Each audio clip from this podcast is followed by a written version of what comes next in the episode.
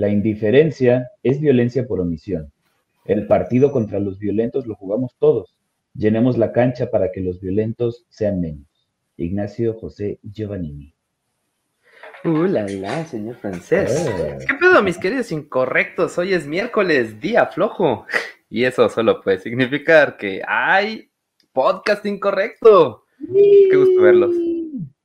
Les damos la bienvenida a un nuevo capítulo de su programa favorito. Nosotros somos el Incorrecto Podcast y hoy les traemos un potazo de información para agarrar a patadas a la ignorancia y platicaremos de grandes dudas que les reventarán la cabeza. Hoy hablaremos de todo lo que rodea al fútbol, menos de fútbol. ¡Corre la Micale! pero no lo puedo poner yo, ponlo tú. Ah,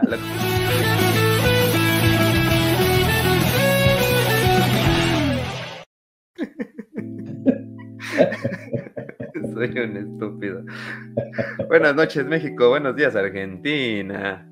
Yo soy su arquitecto misántropo funcional favorito, René ALB.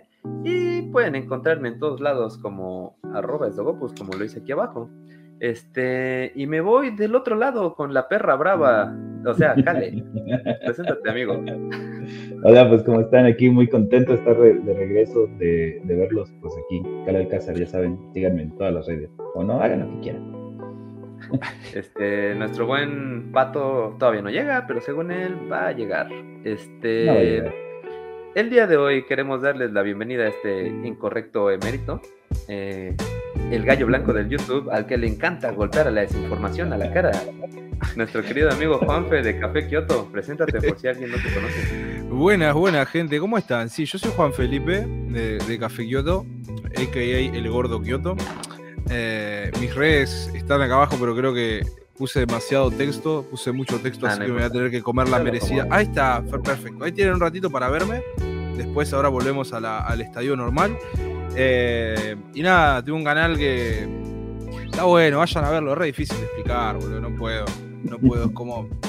Eh, ni, siquiera puedo definir mi profesión, mucho menos este canal del orto. ¿Cómo me gustaría poder hacer algo que vos digas, ay, sí, hago, no sé, boludo, soy, hago gameplays, subo tutoriales de Photoshop.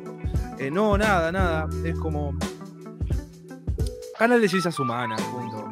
Y, y como me levante ese día, diga, voy a hablar porque necesito adoctrinar a la gente sobre esto. Esto está buenísimo, la gente lo tiene que saber. Bueno, es otro, otro de mis motivos, así que, que me mueve, ¿no? Cuando algo me moviliza, digo, quiero que la gente se interpele con esto como yo, bueno, hago un video. A huevo. Y qué tal vez si, perdón, y tal vez, qué tal si en lugar de golpearnos con su desprecio, pues mejor nos buscan como Incorrecto Podcast MX a través de Facebook, Twitter, YouTube, Spotify y hasta en tu mamá. Al encontrar nuestra página, pues denle like, denle click en la campanita para que sepan cuando subimos contenido nuevo, que es casi nunca, y así. Y aparte de todo esto, ¿vale? No, pues también tenemos Patreon. Entren a www.patreon.com, diagonal incorrecto podcast, donde no solo podrán volverse miembros exclusivos de nuestro canal, sino que seguirán apoyando a la creación de contenido de mediana calidad, dudosa procedencia y muy bajo esfuerzo. Pero bueno, hablando de malandrines que se juntan para pegarnos, René, ¿por qué no nos hablas de nuestros Patreon y nuestros miembros? ok, sí, queremos agradecer a nuestro primer Patreon, Mefisto Contreras, siempre vivirás en nuestros corazones. El mío también. Ramos, Karim BG, Ayolo. Y gracias a ustedes podremos comprar boletos para el partido del Cruz Azul contra Pumas del fin de semana. Gracias por tanto y perdón por tampoco, literalmente. Prometemos este, pues ya regresar un poquito eh, más activos aquí al canal, que hubo ahí varias cuestiones por las que no pudimos. Y bueno, mi querido Cale, cuéntanos, ¿de qué vamos a hablar? Este, pues vamos a hablar de, del box, ¿no? Y de la UFC. Ah, sí, pero de, de la que se da en el fútbol, ¿no? vamos a hablar del deporte más violento de nuestros tiempos. Este, no, no es la UFC, no es este, no es el box, no es el full contact. ¿Cómo se llamaba ese que se agarraban a madrazos? Este, ah, sí, sí, sí, era full contact. Bueno, pues vamos a hablar de la violencia en el fútbol, ¿no? ¿Cómo la ven?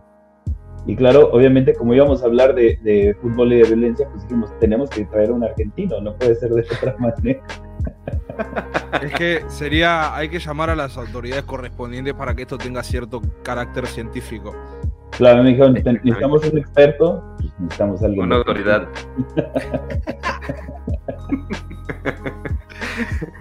y bueno, eh, creo que para empezar tendríamos que definir qué es una barra, ¿no? Que es esta palabra tan de moda aquí en México últimamente, que hay, allá en Argentina, pues ya, ya tiene mucho tiempo. Pero bueno, el concepto de, de hinchada o barra brava se refiere a cantidades de personas que se reúnen en los estadios para apoyar a su equipo, comúnmente en regiones como el continente europeo y Latinoamérica, con rasgos muy característicos como el uso de trapos o carteles, banderines relacionados con los colores de su club, así como la entonación de cánticos, composiciones un tanto peculiares y poéticas que suelen ser ofensivas y hasta provocativas hacia los equipos y barras rivales. ¿Vamos bien por ahí, mi querido Juanfe? Estoy completamente de acuerdo. Ok, un rasgo muy característico en América Latina es la concepción de la barra brava o hincha, originarios inicialmente en el Cono Sur, específicamente en Argentina, las cuales se han diferenciado de su contraparte europea por no tener una cuestión eh, eh, política, ¿no? Este, son más neutrales en este sentido eh, coexistiendo integrantes con diversas ideas políticas, creencias religiosas, uniéndolos sobre todo por su amor incondicional al equipo, así como el uso de instrumentos musicales, trompetas, tambores, platillos, cornetas. Y bueno, dado a estas diferencias, los hinchas han denominado a los aficionados europeos como ultras y comúnmente estas organizaciones están asociadas a violencia, actividades delictivas, eh, aquí en México un poquito de narcotráfico y sí, pues por ahí. Eh, también eh, también se, son similares a los grupos como lo mencionaba, los ultras, a los hooligans y a las torcidas organizadas. Mm, ¿Qué no una torcida organizada fue lo que pasó el fin de semana en Querétaro? en Brasil, en Brasil le dicen torcidas. Ah, mira. Esa no sabía. Y bueno, pues algunas, algunas barras bravas logran ser muy organizadas, teniendo un nombre propio característico, por ejemplo, la guerrilla 1998 en San Luis. Y pues este, en otros casos, pues las barras del club son varias y entre ellas mismas se disputan la soberanía de la tribuna, este, tanto dentro como fuera del estadio. Algo importante es que las barras... Ah, son en cierto modo auspiciadas por los equipos, eh, las barras oficiales, ¿no? Estos cuates pues reciben cierta cantidad de, números de entradas para que vayan a apoyar al equipo y además reciben incluso patrocinio para viajar a los estadios este, de, de equipos contrarios, ¿no?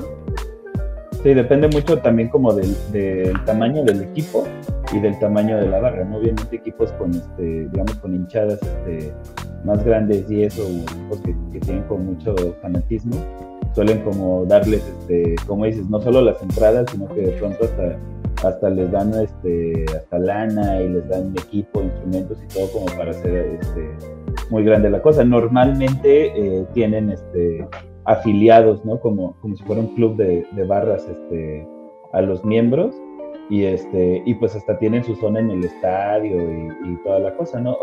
obviamente pues esto lo hacen los equipos para, eh, para tener el estadio lleno, para tener como que mucho ambiente y eso, y que la gente que sí va y que sí compra sus boletos digan, ay, no, qué, porra trae esto. Eh, no sé, el América o el Toluca, que suelen tener como barras este, muy grandes, ¿no? Preguntan por aquí, ¿qué tal si armamos una barra? Eh, está bueno. Eh, la barra incorrecta. La barra incorrecta. Es algo de. De hecho, es algo muy eh, particular el concepto de barra o. A ver, creo que, creo que la barra acá en Argentina, justamente como vos lo, lo nombrás, a diferencia de, de Europa, por ejemplo, que, los, famosos ultras tienen eh, su, ideología característica, hay mucho, hay mucha, por ejemplo, clubes que tienen simpatía con el, con el fascismo, por ejemplo. Eh, hubo el caso de, no recuerdo qué club fue, me parece que es en Italia, eh, y que un jugador usó el número 88. El 88 es una manera... El 88. 88, bueno. En el Milan. ¿Cuál es la octava letra del abecedario? H. H. La H dos veces.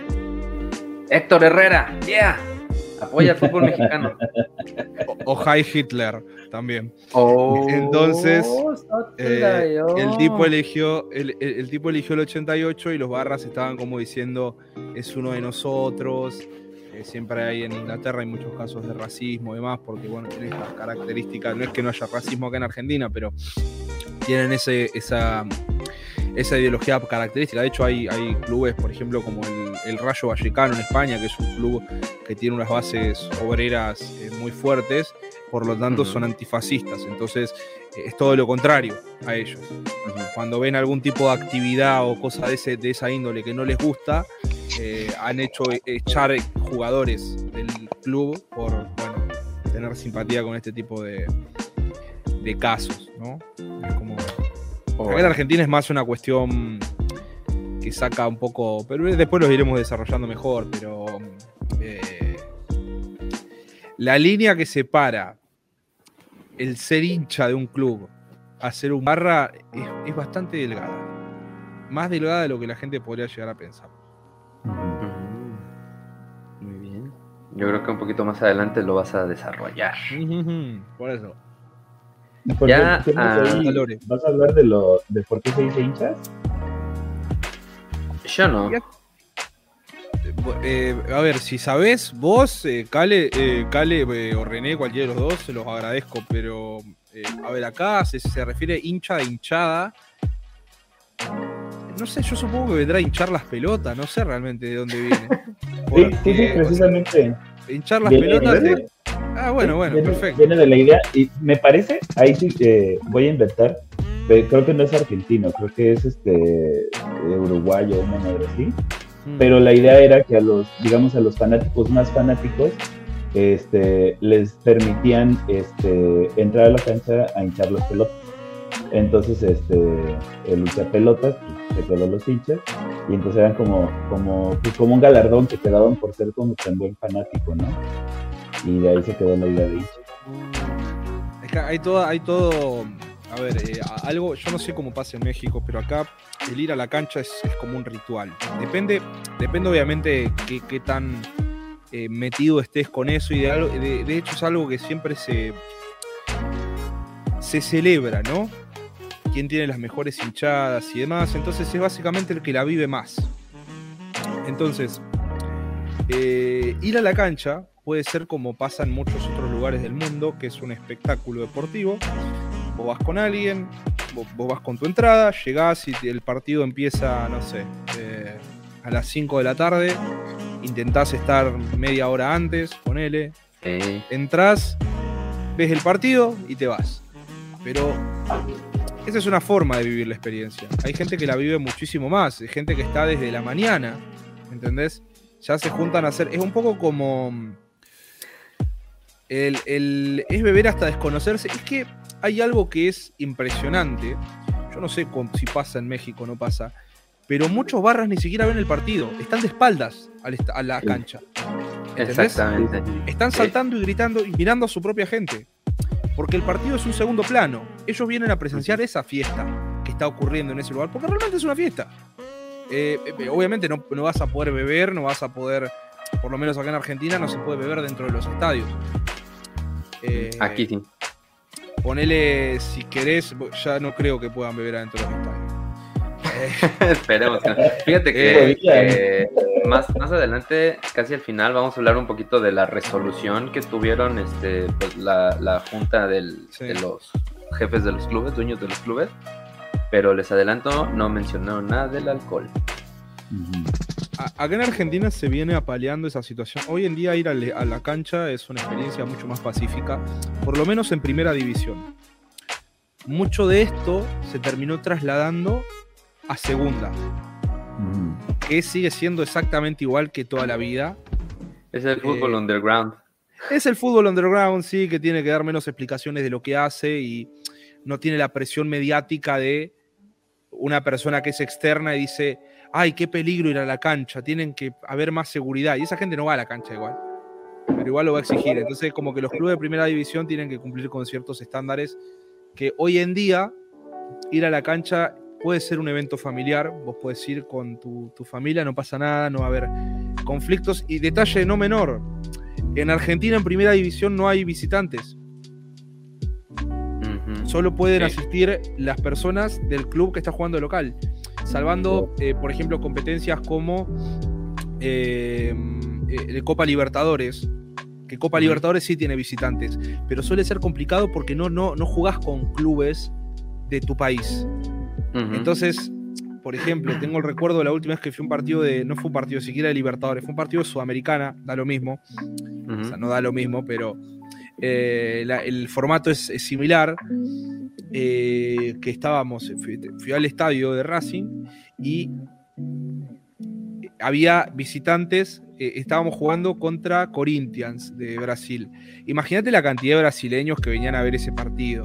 Eran todos los brasileños, yo los conocía, la mitad los conocía yo por mi pareja, que es brasileña, y, eran amigos de ellos. O sea, yo volvía en el, el colectivo y se reían de mí, ¿entendés? Como porque perdimos por penales, después de un partido horrible.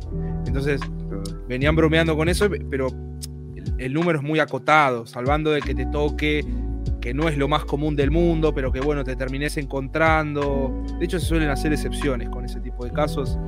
Eh, por ser en Argentina, a veces ni siquiera se venden entradas visitantes porque no quieren meter a dos personas, a dos eh, hinchadas en el mismo estadio por los antecedentes de violencia, pero también creo que eso ayudó mucho a que la violencia se reduzca estrepitosamente. Porque no te vas a pelear entre ustedes. Obviamente que hay conflictos y cada tanto hay un caso de que vos no vas a salir afectado, pero que entre barras se puedan llegar a agarrar, como mismo dijeron ustedes hoy, eh, dentro de las mismas facciones. O sea, perdón, dentro de las mismas hinchadas hay diferentes facciones. ¿Ok? Es como eh, Racing tiene, por ejemplo, eh, lo que se llama, ellos la, la, hinchada Racing se hace conocer como la número uno. ¿Ok? Pero dentro de la número uno hay diferentes facciones, que yo, está Racing Stones, está la Guardia Imperial, y son esas facciones que están dentro, y bueno, prácticamente es el modelo de que entre ellos eh, van... Eh, además hay otra característica que no sé, que después supongo que también la vamos a desarrollar un poco más, pero en Argentina los clubes son asociaciones civiles, no son clubes, no son empresas, no son sociedades anónimas. Entonces, hay una cuestión mucho más política dentro. O sea, el club no hay un dueño. Racing no tiene un dueño. Somos todos dueños. Son, no sé cuántos socios tiene Racing, creo que tiene 70.000. Racing es de 70.000 socios. Wow. No es de una persona. Entonces. Eso está chido. Entonces como que la, presidencia se elige, vas a votar como si fueras a votar a tu presidente del país, vas a votar al presidente de tu club. Entonces, hay todo lo que se puede presentar en política se puede presentar adentro de un club. O sea, lo que vos puedas hacer en una campaña, lo que se puede hacer en el ámbito de la política, lo puedes hacer dentro de un club. Porque obviamente están las presiones, hay ciertos arreglos, bla, bla, bla, y no se, no se limita únicamente a por ahí la presión empresarial de que venís, comprás el club y haces lo que querés como pasa en Europa y que de última tienen que coexistir con algún que otro marsupial racista que, está metido ahí en los ultras y bueno, tenés que lidiar con él y lo puedes penalizar y lo que sea. Acá hay una carga política, o sea, no, no es algo que vos simplemente lo puedes ignorar, porque son parte de tu gente, son dueños también del club y son organizaciones dentro del club. Pero bueno, después eh, supongo que seguiremos tal vez desarrollando un poco más de ese lado porque es un poco más acá particular, ¿no? Sí, bien. Eh, regresando un poquito a México, eh, el asunto de las barras es medianamente nuevo, digo, nuevo para rocos como nosotros, ¿no? Porque este concepto empieza a explotar a finales de los 90 con el surgimiento de la barra Ultra Tusa en 1996 del Pachuca. Eh, de ahí, el director deportivo de aquel entonces, que era Andrés Fassi, decidió crear una barra pues y tras el éxito que tenía esta barra, pues empezaron a, traer las demás, ¿no? Los demás equipos mm. mexicanos, o sea, literal lo importaron, lo importamos de Argentina. Este, y bueno, pues al, inicio las barras en el país fueron conocidas por un comportamiento más hermético y relativamente pasivo, a diferencia de los argentinos, que son un pinche desmadre, ¿no? Ya saben. este, de hecho, pues allá las barras en Argentina y en Brasil, las barras bravas, desde aquel entonces ya eran relacionadas con negocios ilícitos, drogas, fraude deportivo, lavado de dinero, eh, unas joyitas. En México, bueno, pues ya este, en algunos casos se han caracterizado por estar vinculados más bien a pandillas y pues se ha dado ya el uso frecuente de drogas, delincuentes comunes, etcétera. Mm. Ya en tiempos recientes, eh, las mismas barras han comenzado a mostrar un semblante más violento y han generado diferentes incidentes que han puesto en cuestión la forma en que los clubes manejan las barras bravas, eh, pues agregándose la descomposición social que se ha manifestado en el país en las últimas décadas, ¿no? Y aquí hay una pregunta que quiero dejar un poco sobre la mesa y que yo quiero que ustedes y ahí la banda en el chat este, también me, nos comenten porque es algo que he escuchado mucho en, los noticieros deportivos que he estado viendo últimamente. El deporte es un reflejo de la sociedad, pero mientras continuaré en lo que le piensan. Eh, en lo que roces entre aficionados han pasado, pues los más recientes y destacados que provocan la imposición de castigos, vetos y detenciones han sido la invasión de la cancha de los miembros de La Sangre Azul, de Mi Cruz Azul, este, tras la eliminación frente al Toluca. Eh, también hubo un enfrentamiento entre balazos y pedradas entre los del Atlas y el Monterrey. Esos del Atlas también son una pinche joyita, ¿eh? Este. Dirigidos por el grandísimo Diego Martín Coca, Campeón con Racing en el año 2014. No, y fue campeón aquí después de 70 años con el Atlas. Sí, eh, ya no, se cansa de ser ídolo en todos lados, el hijo de puta ese. Ay, jugaba muy bien, yo me acuerdo que jugó aquí también y era bueno. Este, de ahí la barra de la Rebel de los Pumas y la Monumental en el América se agarraron a chingadazos en el Zócalo, este, previo al clásico, o sea, antes del partido. De ahí eh, hubo otra entre la barra 51 con policías durante el clásico tapatío en la liguilla de clausura 2015. De ahí hubo un enfrentamiento entre la Guardia Roja de los tiburones de nuestro bonito Veracruz y los libres y locos de los Tigres en el Pirata Fuente en el 2017. Este, y también de ahí hubo peleas afuera del estadio de los mismos Guardia Roja contra Club América, contra Atlas, este, y un desmadre. En los últimos años han crecido los niveles de violencia, posiblemente exacerbados por la descomposición social vigente en el país, y quizás el, el incidente más demarcado es la pelea que tuvo lugar entre la Barra 51, organización leal al Guadalajara, digo al Atlas, y la Resistencia Azul del Querétaro donde se confrontaron durante un partido regular de la jornada en el torneo Bicentenario 2010, donde intervino la policía local enérgicamente y hubo varios detenidos y varios heridos. Y aquí un dato importante, este, esto generó la rivalidad entre ambos equipos que ha llevado a tener varias confrontaciones cada vez que se enfrentan. Y es porque hubo un partido en el que el Atlas eh, mandó al descenso a Querétaro. Y es algo bien pendejo, porque esto que tiene 12 años, eh, ¿vieron los güeyes que se estaban peleando? ¿Cuántos años les gusta que tengan? ¿25? Esos güeyes eran niños, güey. O sea, ¿cómo, ¿cómo puedes adquirir el odio hacia alguien? Este, pues ahora sí, de, algo que ni siquiera te tocó, ¿no? Digo, para empezar, yo creo que es un razonamiento bien pendejo decir que el Atlas los mandó al descenso. O sea, no fue una temporada jugando de la verga, no fueron todos los demás partidos que perdieron, no fue que estaban, este, o sea, ¿qué tanto necesitas jugar de la verga para descender, no? O sea, no es eso. Es, eh, fue el, último partido, ese fue el que te mandó la verga, ¿no? Es como, como este, pues cuando vas en, la escuela y, dices, ay, este, pinche maestro me reprobó porque saqué, porque reprobé el examen, ¿no? Y ah, no, no tiene que ver con que tú no estudiaste para el puto examen, no tiene que ver con que no hiciste ninguna puta tarea, tiene que ver con que el maestro te, te reprobó, ¿no? O sea, la neta siempre se lo meto bien pendejo. Este. Y pues todo mundo vio lo que pasó este, la semana pasada, ¿no? Obviamente nosotros no vamos a, poner videos ni fotos porque sabemos que son bien morbosos y ya las vieron. Este, entonces, pues. Yo me estoy riendo por el peinado de Cale, Hugo, dice. perdón, perdón. y este. Y bueno, creo que también podríamos hablar un poco antes de, pasar a, la carnita fuerte que, fue la última pelea, este, sobre cómo el fútbol eh, pueden generar identidad y lo mismo pueden generar violencia, ¿no?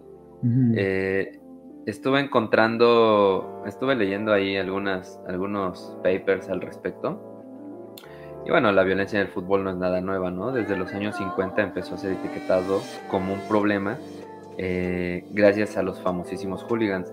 Y comento que desde los 50 fue etiquetado como un problema porque antes de eso el fútbol era en Inglaterra pues como para la clase obrera y, y el comportamiento de los hooligans pues era, digamos, un comportamiento normal entre, obreros.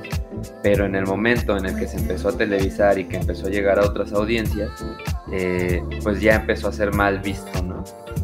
Y bueno, desde los años 70, Ian Taylor eh, realizó un estudio sobre la violencia en el fútbol en el que mantenía que este era reflejo de la resistencia de los aficionados tradicionales a la modernización y a los cambios del sistema capitalista.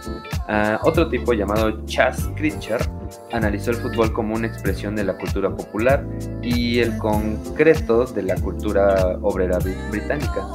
Y los valores centrales del juego como deporte profesional eran la masculinidad, la agresión, el énfasis físico, la victoria y la identidad regional.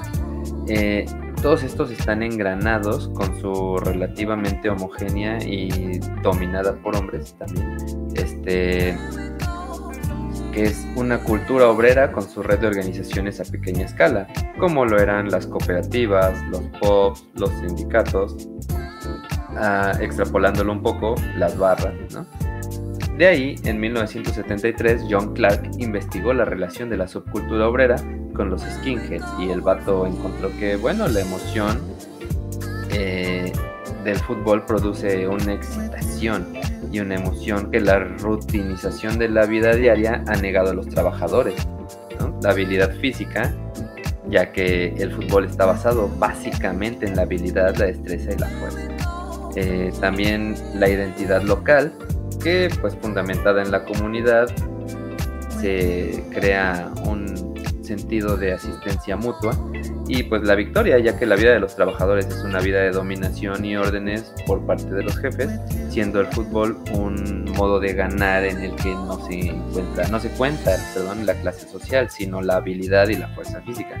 En este último sentido, la frase de la clase media solo es un juego no tenía ningún valor para la clase obrera porque el fútbol era un escape de su vida rutinaria, ¿no?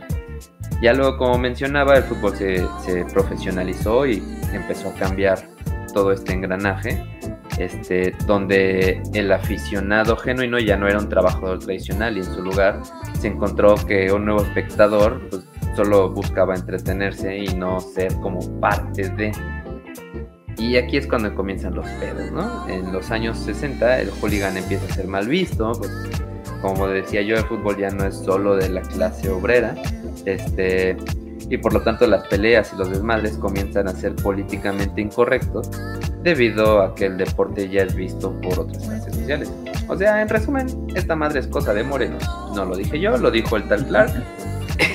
y gracias a él, gracias, esto fue el incorrecto podcast, no nos punen, bye bye. no, no, no. Pero bueno, este, algo que, se empezó a, observar en todos estos, este, todas estas investigaciones fue que el asunto de las barras, de las porras, de los hooligans, empezó a ser como, como una pantomima de lo que es una guerra, de lo que era una guerra, digamos, acérquense o, remóntense a, las guerras medievales, ¿no? Ahí con, con, la película de la que a William Wallace le cortan el pito, pues era, era esto, ¿no? Este, estar junto con tus amigos, eh, haciendo cánticos, insultando, eh, en cierto modo, este, pues, creando eh, situaciones en las que pueden ser estresantes para el otro, para el, para el otro bando, eh, ya sea con las bengalas, el humo, la chingada. Entonces, pues es casi la teatralización de, una guerra, de una contienda, ¿no? Incluso dentro de las mismas barras, pues se da esto de, ah, no manches, y cuando fuimos y le ganamos al América en su estadio, la chingada, y les ganamos la final, o cuando el América fue y le ganó al Cruz Azul con gol de cabeza, la chingada, ¿no? Entonces, también está, está esta relación en la que, este, pues, cuando, cuando la humanidad comenzó a ser, eh, pues, un, un ahora sí que el planeta empezó a ser mucho más pacífico, este, pues quedó como, como ese resquicio y esas ganas de muchas personas de, continuar con pequeñas guerras. Y algunos este, estudiosos que estuve leyendo, pues afirman que la creación de, los deportes y la creación de, de, pues estas barras, pues atienden un poco esa necesidad de pelea entre, entre las personas. Bueno, fíjate ahí, por ejemplo, este, o sea, en sí en sí, si esas nos vamos, la intención, digamos, del deporte, ¿no? De la, de la idea de deporte como una actividad física con carácter competitivo, reglamentada, confederada, etcétera, etcétera, etcétera, pues viene como de la idea de, los Juegos Olímpicos, ¿no? De, de las Olimpiadas. Y efectivamente, la idea principal de la creación del deporte era mantener, digamos, activos a los soldados este, mientras no tenían guerra, ¿no? Y, muchas de, los, de las primeras este, actividades, pues nada más hay que ver todas las disciplinas del atletismo, que es la madre de los Juegos Olímpicos, eran precisamente simulaciones de, las, este, de las dinámicas de guerra, ¿no? Lanzar, eh, lanzar una lanza, ¿no? Todos los lanzamientos, bala, martillo, cabalina, que realmente es una lanza, ¿no? Este, la lucha, que realmente era el, este, el pancracio, ¿no? Que ahí, no sé por qué tenían que pelear encuerados y aceitados, ¿verdad? Eso ya de ahí como por gusto personal. este, eh, las carreras, los saltos, todo eso tiene que ver no solo con la, con la exaltación de las capacidades físicas, sino que eran ejercicios este, de guerra para mantener como al pedo a los, a los soldados, ¿no? Acá en, en Mesoamérica, pues también teníamos ahí este, las, las, guerras floridas y esto, ¿no? Que eran como estos ejercicios en los que entre ejércitos este, de distintos, este, pues no eran tribus, ya eran como reinos, ¿no? Se agarraban a madrazos y, este, y se, se aprisionaban en vez de, matarse, ¿no? Y al rato decían, ah, bueno, pues ya ganaste tú, y ya todos este, se quejaban, se perdieron chido, este, eh, se echaron ahí una comilonga, cogían entre todos y ya cada quien para su casa, ¿no? Y era precisamente, o sea, esta idea como de, pues de mantenerse al pedo para la guerra, ¿no? Lo que no nos agarramos a putazos, pues vamos a hacer como que sí nos agarramos.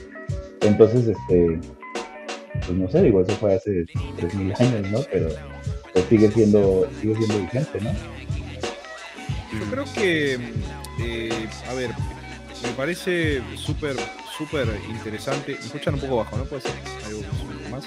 Em, eh, lo que dijo mm, René recién sobre bueno, estos diferentes estudios que le buscan dar determinadas eh, perspectivas a la cuestión del, fútbol o por qué se hace tan, tan presente esta violencia ¿no? a lo largo del mundo. Pero sin embargo, creo que hay que ver un, un detalle no menor.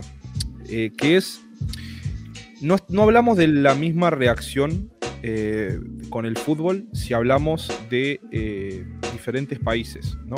No es la misma relación que tiene Argentina con el fútbol o Brasil, ponele que creo que estamos a la par, que la misma que se tiene en Europa, que la misma que se tiene en México y que en la misma que se tiene en Estados Unidos.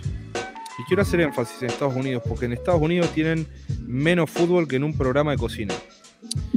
Eh, y recién ahora ellos están empezando a, incursionar en ese tema, están poniendo plata, tipo, dijeron, che, hace 50 años que este es el deporte más popular del mundo, ¿por qué nosotros no lo jugamos?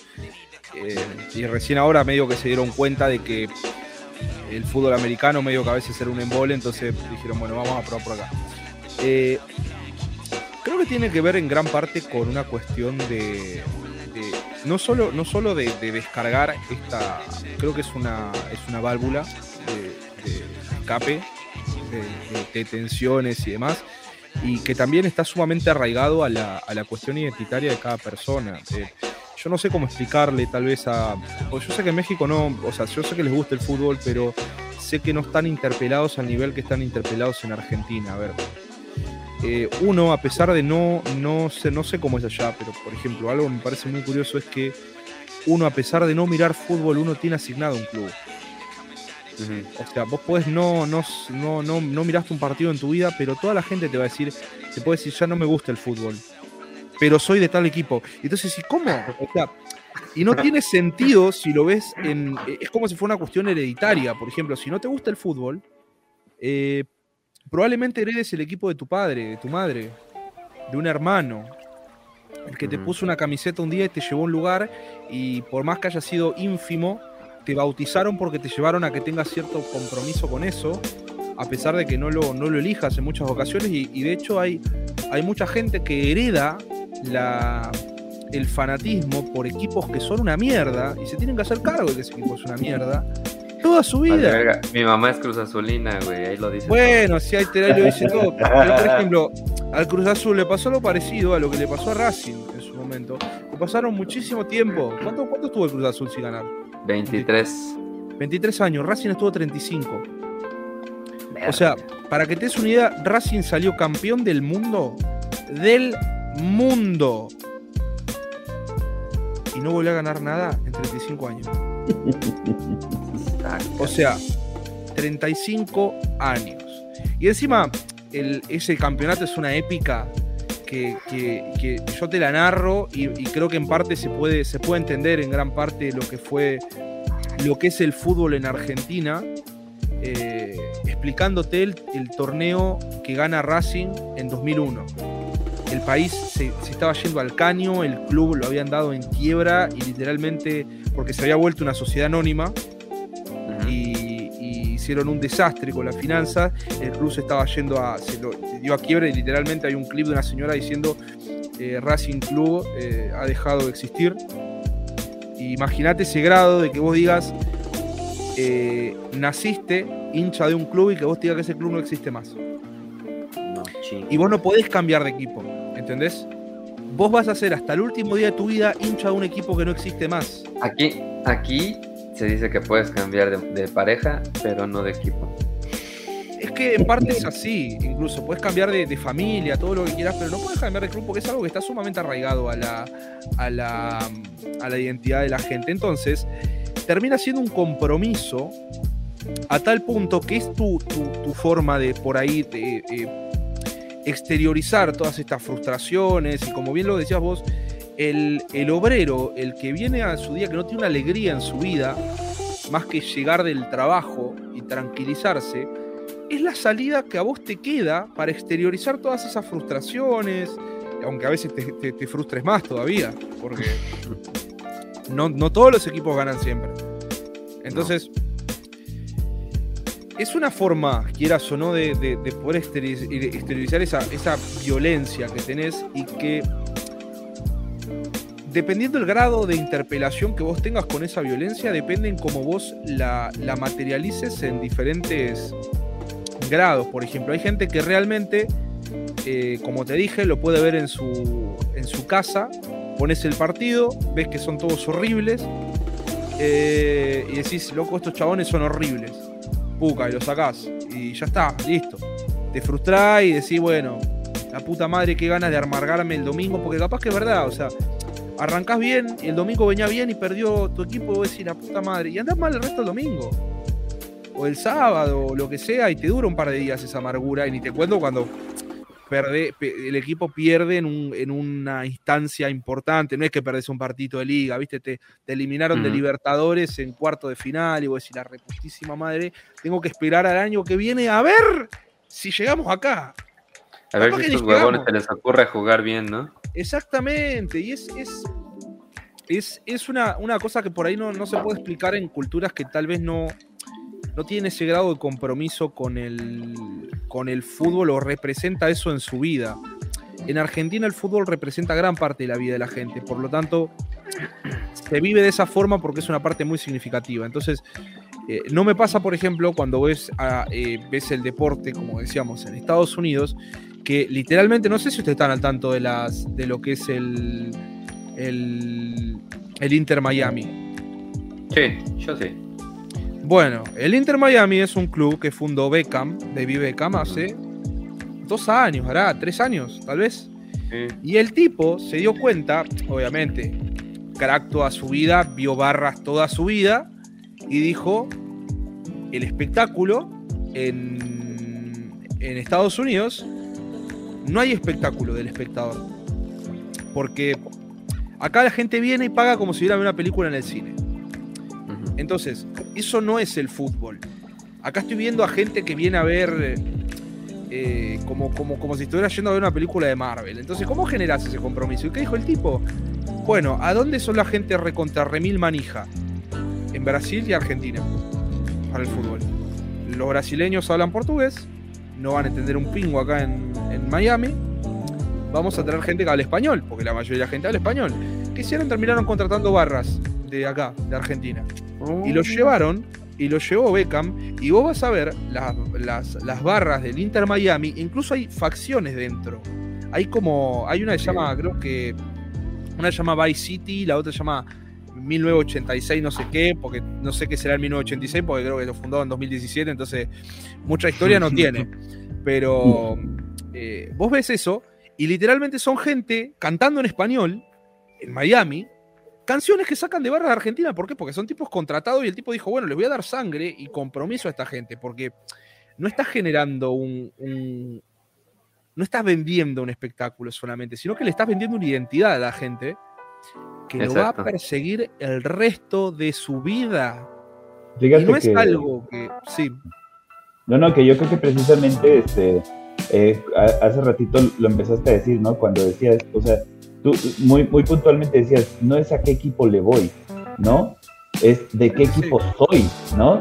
Y entonces cuando tú le preguntas a, la gente, no es un decir, oye, eh, ¿a qué equipo le vas? Ah, no, pues le voy al, al, América.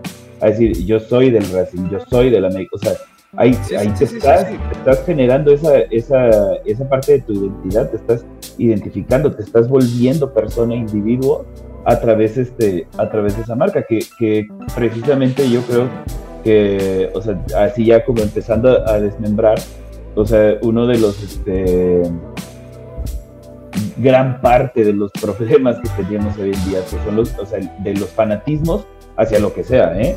O sea, todos los fanatismos. Y precisamente el, esa, paredeísmo, ¿no? Que habla como de una exageración que, ¿no? Como llegar a la máxima.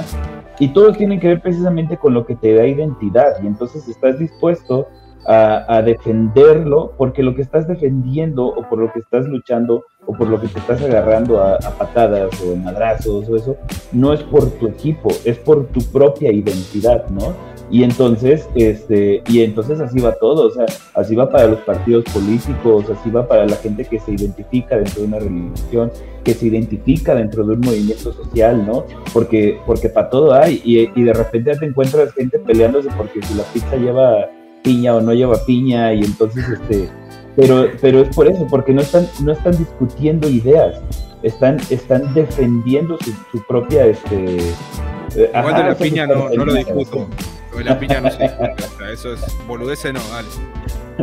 Sí o sea pero pero pero es precisamente es precisamente eso no yo creo eh, aquí en México el nivel de fanatismo Eh, sí conozco gente que, que, lo que le llamaríamos acá de hueso colorado, ¿no? Que son como eh, grandes, grandes, grandes fanáticos, pero la verdad es que por lo menos yo en mi experiencia conozco muchos fanáticos como de por encimita, ¿no? O sea, como, como que sí dicen, no, sí, sí, yo soy del equipo y eso, pero no les pasa nada si no ven el juego, ¿no? Este, eh, tienen una playera, no tienen cada año la, nueva, ¿no? Este, no han ido jamás a ver a su equipo al estadio, o sea, ¿sabes? Como, como que se dicen muy fanáticos, pero tampoco están dispuestos como a poner la vida por el, por el equipo, ¿no? Solamente como que, o sea, es, esa es mi experiencia y yo diría que esa es la mayor parte de los fanáticos que, en algún tiempo, y te estoy hablando de hace como, no sé, 15 más años, sí, hace más de 15 años, eh, estuve en algún momento yendo a, los partidos del tiburón con la barra, ¿no? Y era, y era muy, muy divertido porque de repente, pues no sé, se bajaba uno a comprar unas cervezas este, en el, eh, en el otro. Lo miaban, cabrones, lo miaban. Ah, no, no, no, ahorita hablamos del vandalismo, porque de eso van a salir como muchas, muchas anécdotas, ¿no? Pero lo que voy es que era muy gracioso, porque decía, no, pues hay que pagar, y sacaba todo el mundo su cartera, y uno traía cartera del América, otro traía cartera del Cruz Azul, otro traía cartera de los Clásicos. Cabrón, o sea, si son, son la barra del tiburón, y te puedo asegurar que ninguno de, de, por lo menos con los que yo iba, este, las veces que me tocó ir, ninguno le iba al tiburón, ¿no? había jodita ahí, había que ir. No había nada, no había plan para el sábado y había que quedar remamado de la cabeza ahí. Es que, es que, güey, ir al partido. México, supongo que a ustedes también les pasa, que son países medianamente grandes y que, no sé, ir de aquí a la Ciudad de México te avientas cinco horas. Pues irte a un partido de fútbol, yo digo, mejor voy a ver al tiburón, aunque no le vaya yo al tiburón. Eh, bueno, sí, le. Algo que sí es cierto, güey. Todo mundo en Veracruz a pesar de que tiene su equipo, todo mundo le íbamos al tiburón, porque tenemos este sentido de, regionalidad, ¿no? Como mencionaba yo hace rato. Mm. Yo tengo un par de preguntas, este, bueno, más bien una pregunta y un comentario, así como, como el idiota de la clase. hace ratito estaba comentando Felipe, digo, sí, el gordo Kioto, este, que, hay personas de las barras que le dan la espalda al estadio, al campo y estaba, dentro de lo que leí, eh, estaba leyendo que, estaba viendo que el asunto de voltearse es porque para ellos el ir al estadio con su barra, eh, más que el ver el partido, es como el happening, ¿no? Que ellos ven más el estadio y el ambiente como, como el escenario donde sucede la guerra, más que el ir a ver el deporte. Y ese era el comentario. Y la pregunta que tengo es, eh, mencionaste allá, este, Felipe, que, que, este, que todo mundo tiene un equipo, incluso las mujeres. Sí. Y algo que creo que va a encaminar un poco el, el, el discurso aquí es, ¿qué tanto las mujeres son partes de una barra?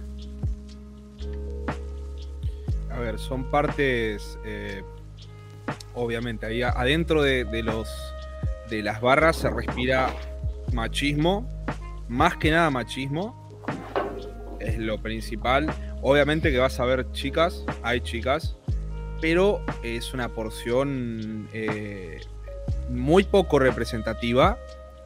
Eh, porque incluso ir a la cancha es tener que ir a aprender a lidiar con varias cosas que no están del todo buenas, que algunas se han corregido con el tiempo. Eh, cuestiones, por ejemplo, de racismo. No, sé si existe específicamente racismo, pero una xenofobia con cierta carga de racismo, por ejemplo. Eh, que yo recuerdo particularmente un, caso que hubo acá, eh, partido de Racing, y estaban jugando contra. No me acuerdo si era un partido de. Me suena que era un partido de Libertadores, me parece. Que era un equipo. O era un partido de acá, me parece. Eh, contra. Eh, no me acuerdo. Ponele que era Boca, ponele. No, no era Boca, no era Boca, pero no importa. Y uno de los cánticos eh, decía algo así como ellos no son eh, argentinos, son indocumentados, son bolivianos, paraguayos y no me acuerdo qué más. Y Racing tenía un jugador paraguayo en ese momento jugando. Y el tipo simplemente se paró y se quedó mirando a la gente. Y la gente se cayó, porque se dieron completamente cuenta de lo que estaban haciendo. O sea, y el tipo se quedó parado como diciéndole, ¿qué mierda están haciendo, pedazo de pelotudos? Si vos traes a esta gente que vienen y juegan en tus equipos y después le celebrás lo que hacen. Y eso, en parte, ayuda en el sentido de que, por ejemplo, hoy voy a ver a Racing y no soles escuchar cánticos de ese tipo. Eh, obviamente, lo que se abundan son los cánticos machistas. La cuestión de sodomizar al, al, rival eh, está siempre presente. Hay como una obsesión de, sodomía ahí, de querer tener eh, sexo anal sin consentimiento con el rival. pero, digámoslo de esta forma,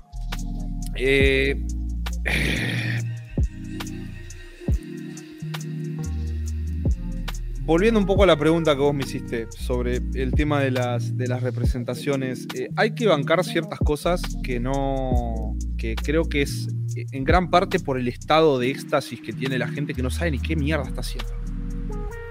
O sea, vuelvo a repetir, la fiesta esa es tal que no, no, no importa realmente qué está aconteciendo, qué, qué nada, ni siquiera saben qué mierda están cantando. O sea, eh, eh, tenés el cerebro, ellos están cantando acá, el cerebro está a 4 metros para el costado. Eh, entonces,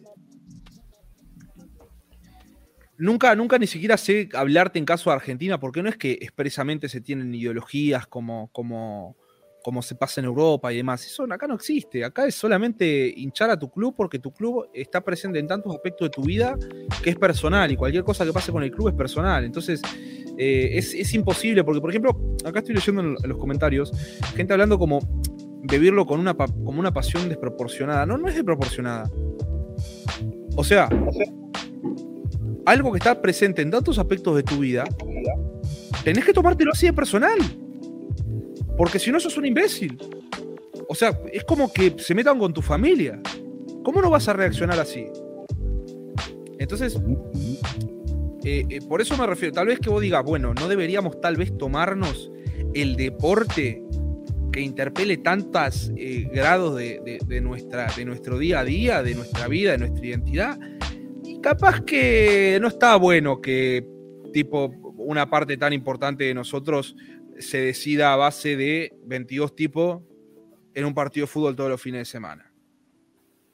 Capaz que no estaría bueno, pero es así es así y por algo es así. Por algo la gente buscó esa forma de, representar. Y por eso hay que hablar de un contexto. no, no, simplemente podemos hablar y cruzar los brazos y decir, no se peleen. Eso se va a trasladar a otro lado. Indudablemente. Pero fíjate. esa válvula de escape, sí. Fíjate que, o sea, era lo que, lo que estaba yo pensando, ¿no? Y, decía, pues es que al fin y al cabo pues es, una cuestión de, pertenencia, ¿no? Y como tú decías, si no se va a volcar a otro lado, ¿no? Si, si, si no fueran, si no fueran a construir su, identidad a través del fanatismo de, de, este club deportivo, de este otro, seguramente estarían este, peleando este, una banda. o contra las feministas, o estarían peleando algo, porque, porque es, parte de esta idea, o estarían ahí de, militando en algún partido político, este, y agarrándose a golpes con los que están poniendo la lona verde y yo la puse roja, o sea, porque, porque la, necesidad de, identidad, la, necesidad de de fanatizarte de algo, ahí está. Encontrado en el fútbol, claro, porque hay una cuestión cultural muy fuerte, este, que pues ahí cayeron, ¿no? La verdad. Pero si, si no, probablemente hubieran caído este, eh, en otra cosa, o sea, porque, porque la idea es esto, es pelear, ¿no? Incluso nosotros hemos visto aquí en los mismos podcasts, ¿no? Que si, si de repente los, los, este, o sea, inmediatamente te haces fanático de un podcast y ya te identificas, ¿no? Y ya, ya soy este, eh, Bonobo, ya soy este, este, ¿cómo se llaman los del santo? Este, niño rata, ¿no? Eh, ajá Sí, o sea, este, y, y, y te identificas, y luego se pelean entre ellos, ¿no? Y de repente los del ciber le tiran a los bonobos y no sé qué, es, es, un, es un podcast, cabrón, ¿no? Este, sí, sí, un montón. O sea, relájense, relájense como tres chingos. Y fíjate que estaba yo como tratando de, este, mira, ya, ya tenemos incorrectors aquí. A huevo. Correcto. Y este, eh, estaba yo esperando, la verdad es que quería dejar pasar lo más de tiempo posible antes de empezar a hablar del patriarcado. no, pero, perdón, de, de, eso, iba a preguntar patriarcado. Este, acabas de, tocar un punto importante, que tenemos como esa necesidad de pertenecer y de hacernos como aficionados a algo, ¿no? Y que si no nos hiciéramos aficionados al fútbol, veríamos el asunto de entrar a un partido político, no sé qué. ¿Y las mujeres a qué se aficionan? Ah, espérate, ¿En bueno. ¿Dónde descargan eso? Es que, es que ahí, ahí es justamente a lo, que quería yo llegar, ¿no? Este, me esperé, les juro que quería llegar a la hora, porque justamente cuando estábamos hablando René y yo, como de que si hablábamos de, todo este pedo del fútbol, me decía, verga, güey, se, me hace que vamos a terminar en el patriarcado. y él decía, igual y sí, igual y sí. Eh, honestamente, y antes de que, de que saliéramos al aire, yo le decía que, que pues va a ser como una, una de la, la, pata más gruesa, si me agarran la onda, la pata más gruesa del, este, de la explicación, pero no creo que sea la única. No creo que el, que el machismo y el patriarcado alcancen para explicar todo lo que pasó y todo lo que pasa alrededor de, de, la violencia en el fútbol. Pero, este, pero por lo menos sí es una, una de las más principales. Lo que iba a decir ahorita en concreto y que preguntabas tú, René, como de que en dónde están como las mujeres eh, expresando, digamos, esa, e, esa, esas frustraciones, esa, eh, esa, pues no sé, estas explosiones de, emoción, lo primero que, te diría es que ellas eh, en una menor medida tienen esa necesidad. ¿Por qué? Porque en general las mujeres tienen, por lo menos en México, tienen como mayor permiso de ser emocionales, de expresar sus emociones, ¿no? Es, es común y es, y es, digamos, eh, hasta bien visto o es normal ver que, que, una mujer llore, que una mujer grite, que una mujer se frustre, ¿no? Y de repente, pues a lo mucho habrá algún pendejo que diga, ah, está en sus días, es una histérica, o, pendejadas de ese tipo, pero de ahí no pasa, ¿sí? Y es normal, entonces, digamos que, que día con día, pues si, si una mujer, este, obviamente está hablando de generalidades, ¿no? Habrá habrá casos en los que no.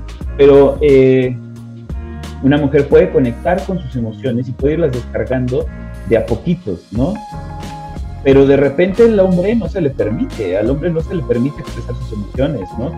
Porque además, eh, eh, una de las como que no te lo enseñaban, ¿no? Cuando, menos, cuando nosotros éramos pequeños.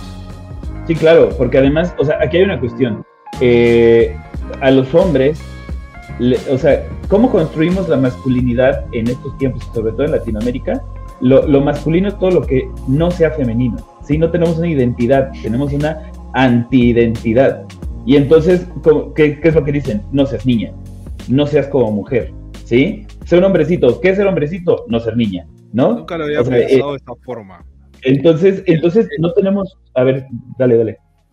No digo, digo, el hombre como una, la identidad del hombre como una forma reaccionaria a lo que no es de mujer. Exacto, o sea, y simplemente es eso, ¿no? Entonces, no podemos llorar, no podemos gritar, no podemos asustarnos, no podemos este, eh, sentir miedo. Es más, muchas veces ni siquiera podemos sentirnos felices, ¿no? Porque ahí andas ahí todo este, este loco, ¿no? Y, y te empiezan a chingar con eso. ¿Cuál es la única emoción que te permiten, cuál es la, emoción masculina que hay si nadie te dice nada, cuando te encabronas. y enojo. Sí. Un hombre enojado, ah, es normal. No, pues déjalo, ya se puso a pegarle a la pared, ya se puso a gritar y ya se eh, agarró a madrazos manejando. Eso es normal, ¿sí? Y se te permite. ¿Y cuál es uno de los ambientes en donde a los hombres se les permite gritar, patalear y hasta llorar? En el fútbol, ¿sí? Ay, sí. Y entonces ahí ves las, las escenas de los estadios cuando perdió el Cruz Azul, que lo vemos a cada rato. y vemos este. y, ves, y ves a todos los, los, este, los Cruz Azulinos berreando, ¿no? Berreando como si se hubiera muerto su abuelita, cabrón, ¿no? Ahí sí. Y ahí sí no eres menos hombre por llorar porque tu equipo perdió, ¿sí? Y ahí sí puedes gritar, y ahí sí puedes patalear, y ahí sí te puedes frustrar. Entonces también hay una cuestión donde te preguntas, ¿qué tanto son, eh, o sea, estás eh, siguiendo al fútbol por, porque eres fanático o qué tanto también pues es el, el, lugar en el que te están permitiendo soltar tus emociones. Entonces, pues pasas día con día con día tragándote tu frustración, tragándote tu emputamiento, tragándote tus emociones, que son un chingo, porque los hombres tenemos toda una gama súper compleja de emociones pero no se nos permite expresarlas hasta que llegue el domingo y entonces le puedo yo gritar a la pantalla o irme al estadio a mentar madres, ¿no? Entonces, eh, o sea, ¿y, qué, emoción voy? Eh, porque igual ni siquiera estoy imputado, ¿sí? Igual y tengo miedo, igual y estoy triste, igual y, estoy preocupado porque no me está alcanzando el, eh, el dinero, pero no puedo agarrar y decir estoy triste, entonces mejor digo estoy imputado y me pongo a golpear cosas y me pongo a, romper cosas o a romper gente, este, porque es lo que, lo que sí puedo hacer, ¿no? Este, tengo mucho más que decir como de, de la masculinidad, pero van a ir como saliendo poco a poco, ¿no? Pero creo que esta también parte... Guárdatelo para un podcast de masculinidad que vamos a hacer. Y que sí, pero digo específicamente, específicamente del fútbol. pero, digamos, eh, creo, pues, que esta, esta cuestión como de que en el fútbol se te permite expresar tus emociones y lamentablemente la única forma en la que conocemos los hombres eh, en la que podemos expresar nuestras emociones es a través de comportamientos violentos, ¿no? Pues creo que ese es un factor importante eh, a considerar porque, o, sea, esto de, de que eh, estas notas que tú pones, que las barras se agarraron aquí, que se pelearon con la policía y no sé qué, esas digamos que son las que se pasaron de tono, ¿sí? Pero yo, eh, curiosamente, eh, a mí no me gusta el fútbol, creo que se los he dicho en varios podcasts y, René lo sabe. Yo no veo el fútbol constantemente, no tengo este, no tengo equipo, ¿no? Curiosamente lo que dices, o sea, en, años anteriores donde todavía era como inseguro de, de, mi masculinidad y tenía como que seguir ciertos parámetros como para poder sentirme aceptado, eh, llegué como a aprender a hablar de fútbol, ¿no? Pues, este, ¿Por qué? Porque en la universidad, este, no, pues al tiburón, ¿no? al tibu, ya con eso te dejan de chingar. Pero, pero tuve que aprender eso, porque todos hablan de eso y si no, pues eres puto, ¿no? Este, pero a, lo que iba es que curiosamente, aunque no me gusta el fútbol, he ido a muchos, a muchos juegos este, eh, en estadios, he estado este, en clásicos en el Estadio Azteca y todo, más que nada porque me invitan y, por eso, ¿no? Y no recuerdo una sola vez que haya un partido, haya ido un partido de fútbol donde no haya habido madrazo. Siempre, siempre, siempre. Y no de dos contra dos, o sea, de, batallas, de, campales, de 40 contra 40, o sea, siempre, ¿sí? Las veces que fui con la barra del tiburón este, al Pirata Fuente, siempre había madrazos. Lo que pasa es que no escalaban, ¿no? Se quedaban como, ah, bueno, pues ya unos cuantos madreados, un, camión roto, pero hasta ahí. No llegaron los medios, no se enteró la gente, pero no es una cosa eh, aislada, no son eventos. Los partidos que yo conozco siempre han terminado en madrazos.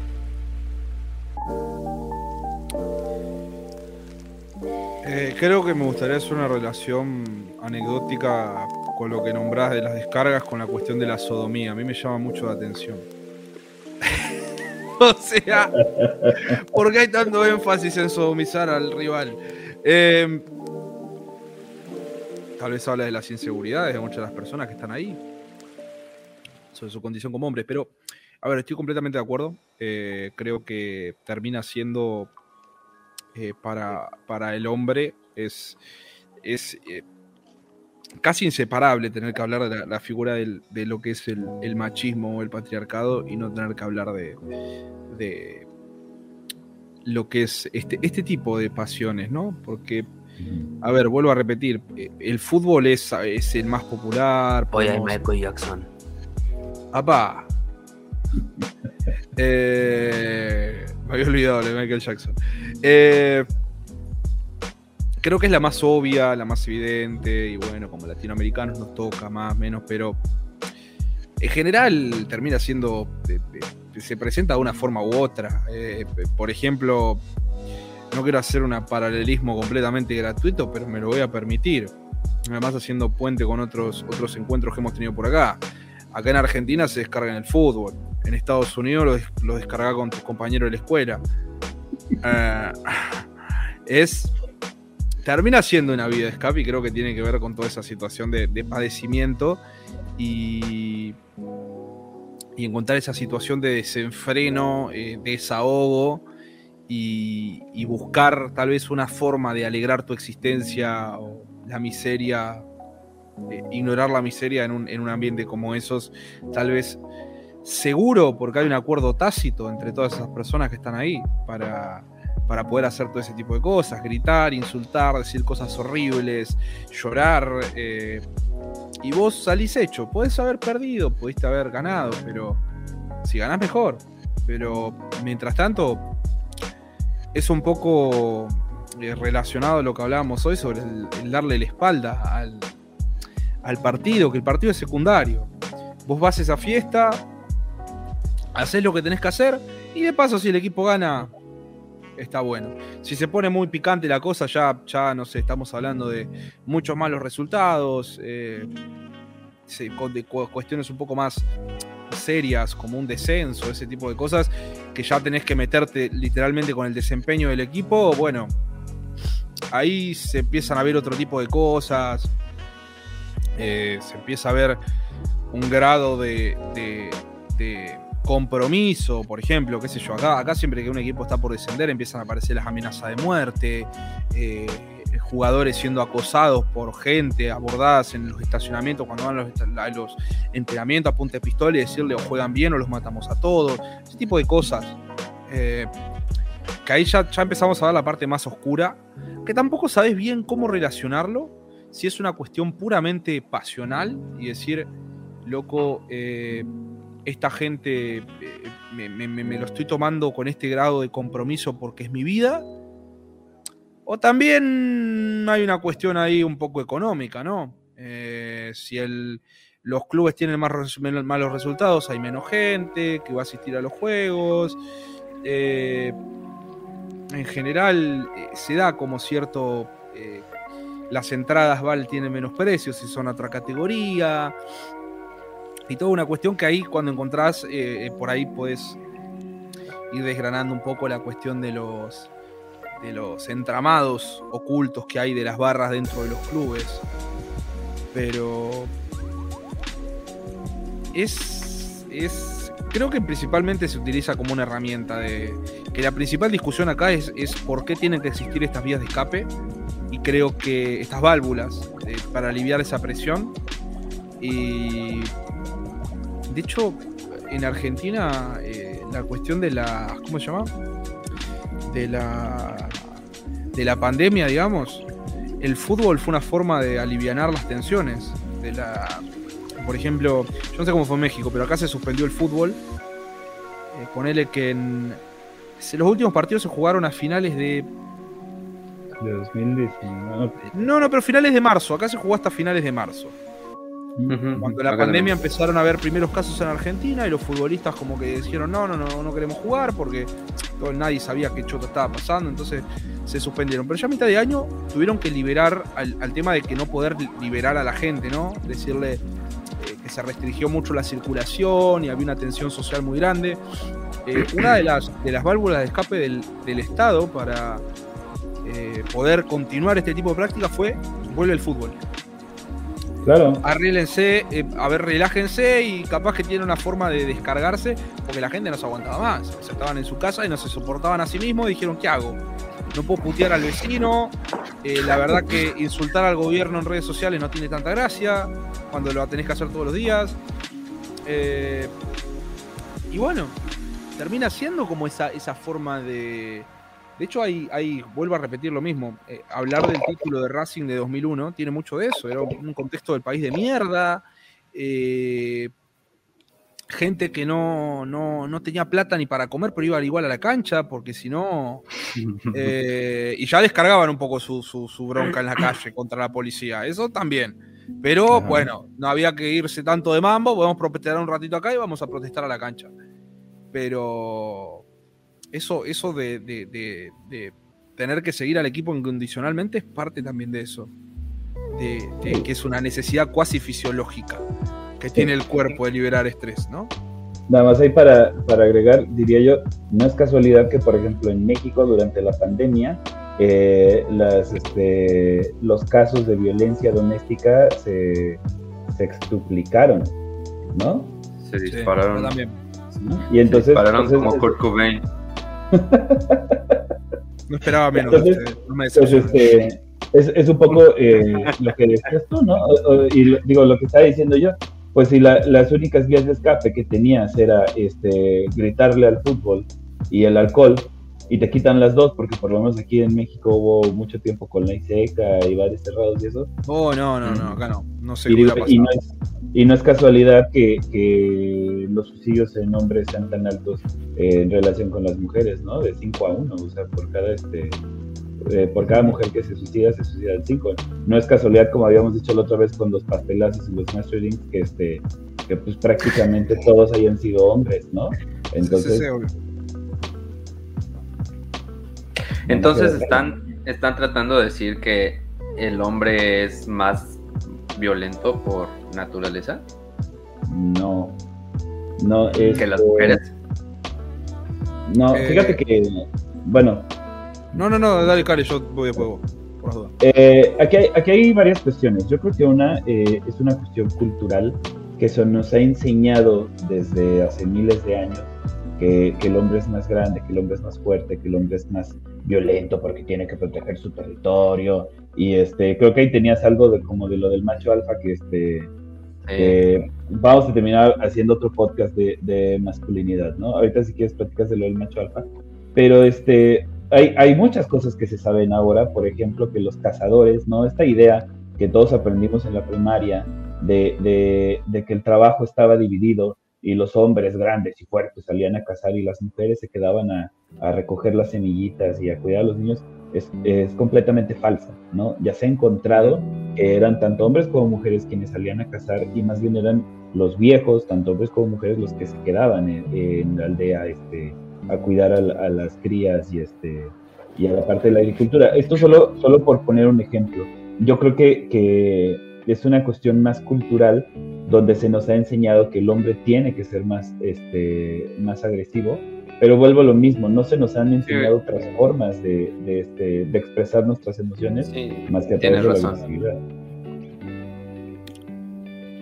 Eh, a ver, yo creo que en gran parte, a ver, no, no, no creo que haya una cuestión natural o por lo menos que esa cuestión natural sea mucho más que las, las construcciones sociales. De hecho, eh, el último video que subí fue sobre la cuestión de, lo que significa el género, ¿no? Todas las malinterpretaciones que hay sobre el género, que la gente entiende que el género es sexo, es un sinónimo, entonces eh, se desmerita eh, todas las construcciones sociales por el hecho de querer buscar siempre un antecedente,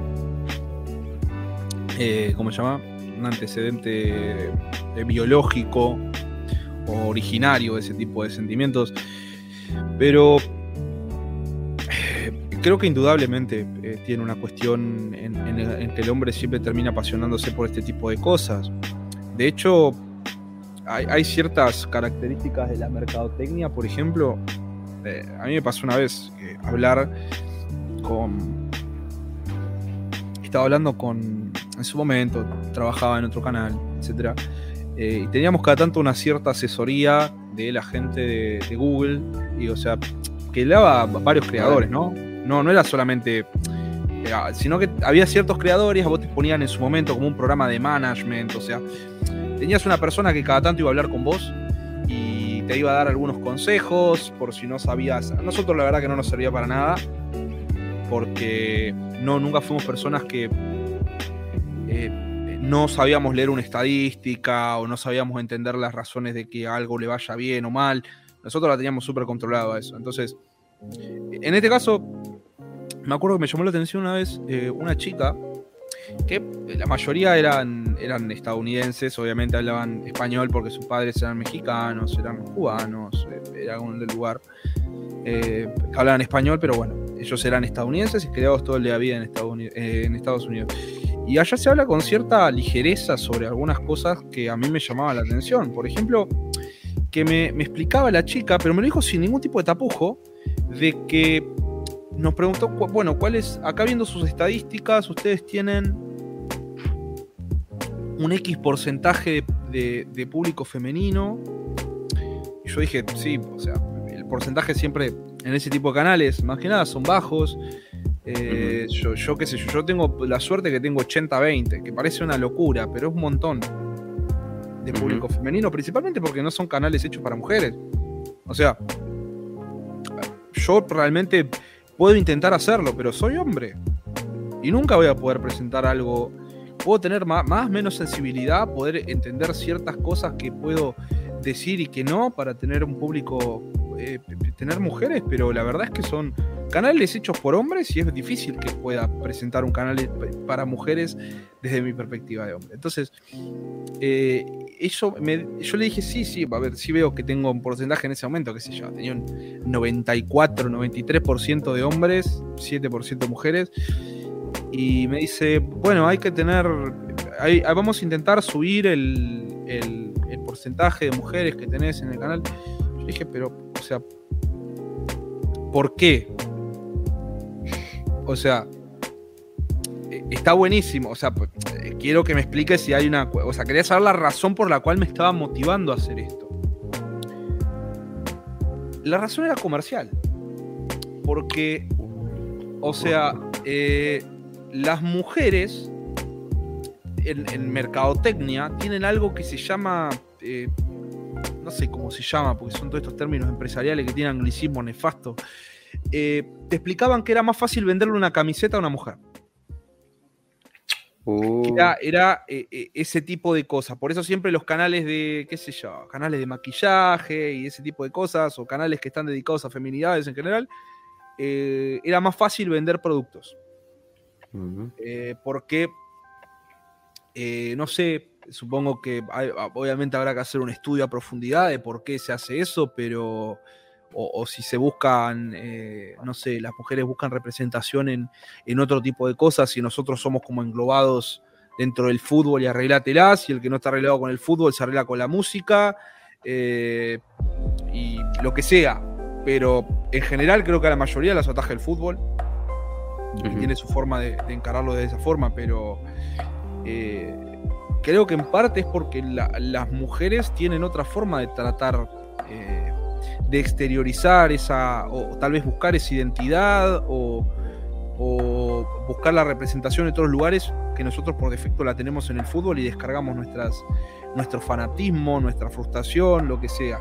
Tal vez incluso, no voy a hablar por las mujeres, quiero hablar por nosotros específicamente. Desconozco realmente cuáles son sus verdaderas razones. Pero yo principalmente creo que es porque nosotros tenemos por defecto un lugar en donde tenemos que ir a tirar nuestra mierda para seguir con nuestra vida. Eh, y, tener que hacerlo tras bambalinas cuando tal vez las mujeres tienen otras presiones. No, no voy a decir que tenemos más, no, ni pedo, pero eh, tal vez se nos da ese privilegio de que solucionemos todo adentro del estadio, nos caguemos a trompadas, nos putiemos, lo que sea, incluso en Argentina que no hay eh, visitantes, como les dije, ir a putear al jugador, al referee y decirle cualquier cosa y volver a nuestra casa medianamente hecho para volver a trabajar el lunes, posiblemente. Posiblemente. Creo que, que ya va siendo tiempo de empezar a adentrarnos a lo que sucedió el fin de semana en el estadio de Querétaro. No sé si, si les falte terminar de cerrar alguna idea aquí. No, échale y, van a seguir saliendo. A huevo. Este, bueno, pues si estuviste dentro de una cueva el último fin de semana, este, pues te cuento, ¿no? Que, que hubo una golpiza entre la fanaticada de Querétaro, la barra de Querétaro con la de Atlas. Eh, obviamente, pues este, Atlas era, era visitante, pues había muchísimo menos gente de Atlas. Eh, y pues obviamente los de Atlas perdieron, ¿no? este, sí se puede decir así. Y eh, lo, que, lo que quiero comentar aquí es que tengo un chingo de preguntas que, seguramente ustedes también tendrán, porque mm, ¿qué chingados pasó? O sea, es, muy raro. Hay una versión oficial de los hechos, obviamente hay una versión eh, de los asistentes al estadio y son completamente contrarias.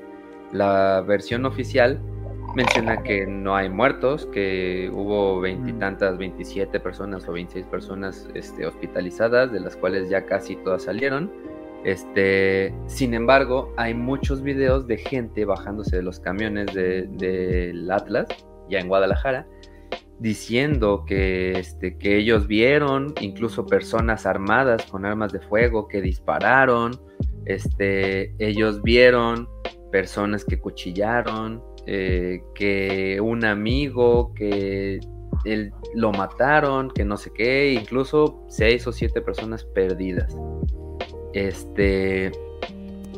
Y esto está muy, muy raro. Eh, hay, un, hay un periodista llamado David Medrano, deportivo, este, de aquí de México, que el vato pues se aventuró a decir este, que, que pues había reportes no oficiales que hablaban de 17 muertos, ¿no?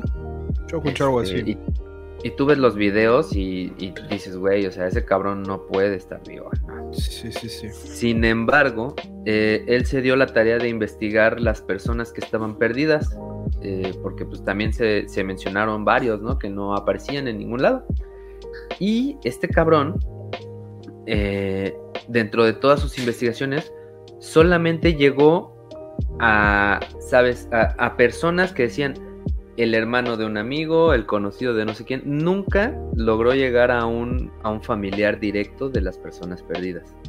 Hmm. Entonces, este, pues él, él, comenzó a hablar ya de, un poquito de posverdad, ¿no? ¿Qué hmm. pedo? ¿Dónde están? No, no, en, él nunca llegó a encontrar a un familiar directo de nadie muerto ni de nadie perdido. Entonces, pues él en sus redes sociales tuvo que retractarse y pedir una disculpa. Eh, él todo el tiempo dijo que era información extraoficial. Este, pero pues está muy raro que estén pasando esto, ¿no? Y, tú puedes ver cosas muy raras que pasaron en el estadio. Los propios guardias abrieron las puertas para liberar a la gente del Querétaro. La policía, ¿dónde estaba? ¿Cómo llegó la barra del Querétaro al área de camiones del Atlas?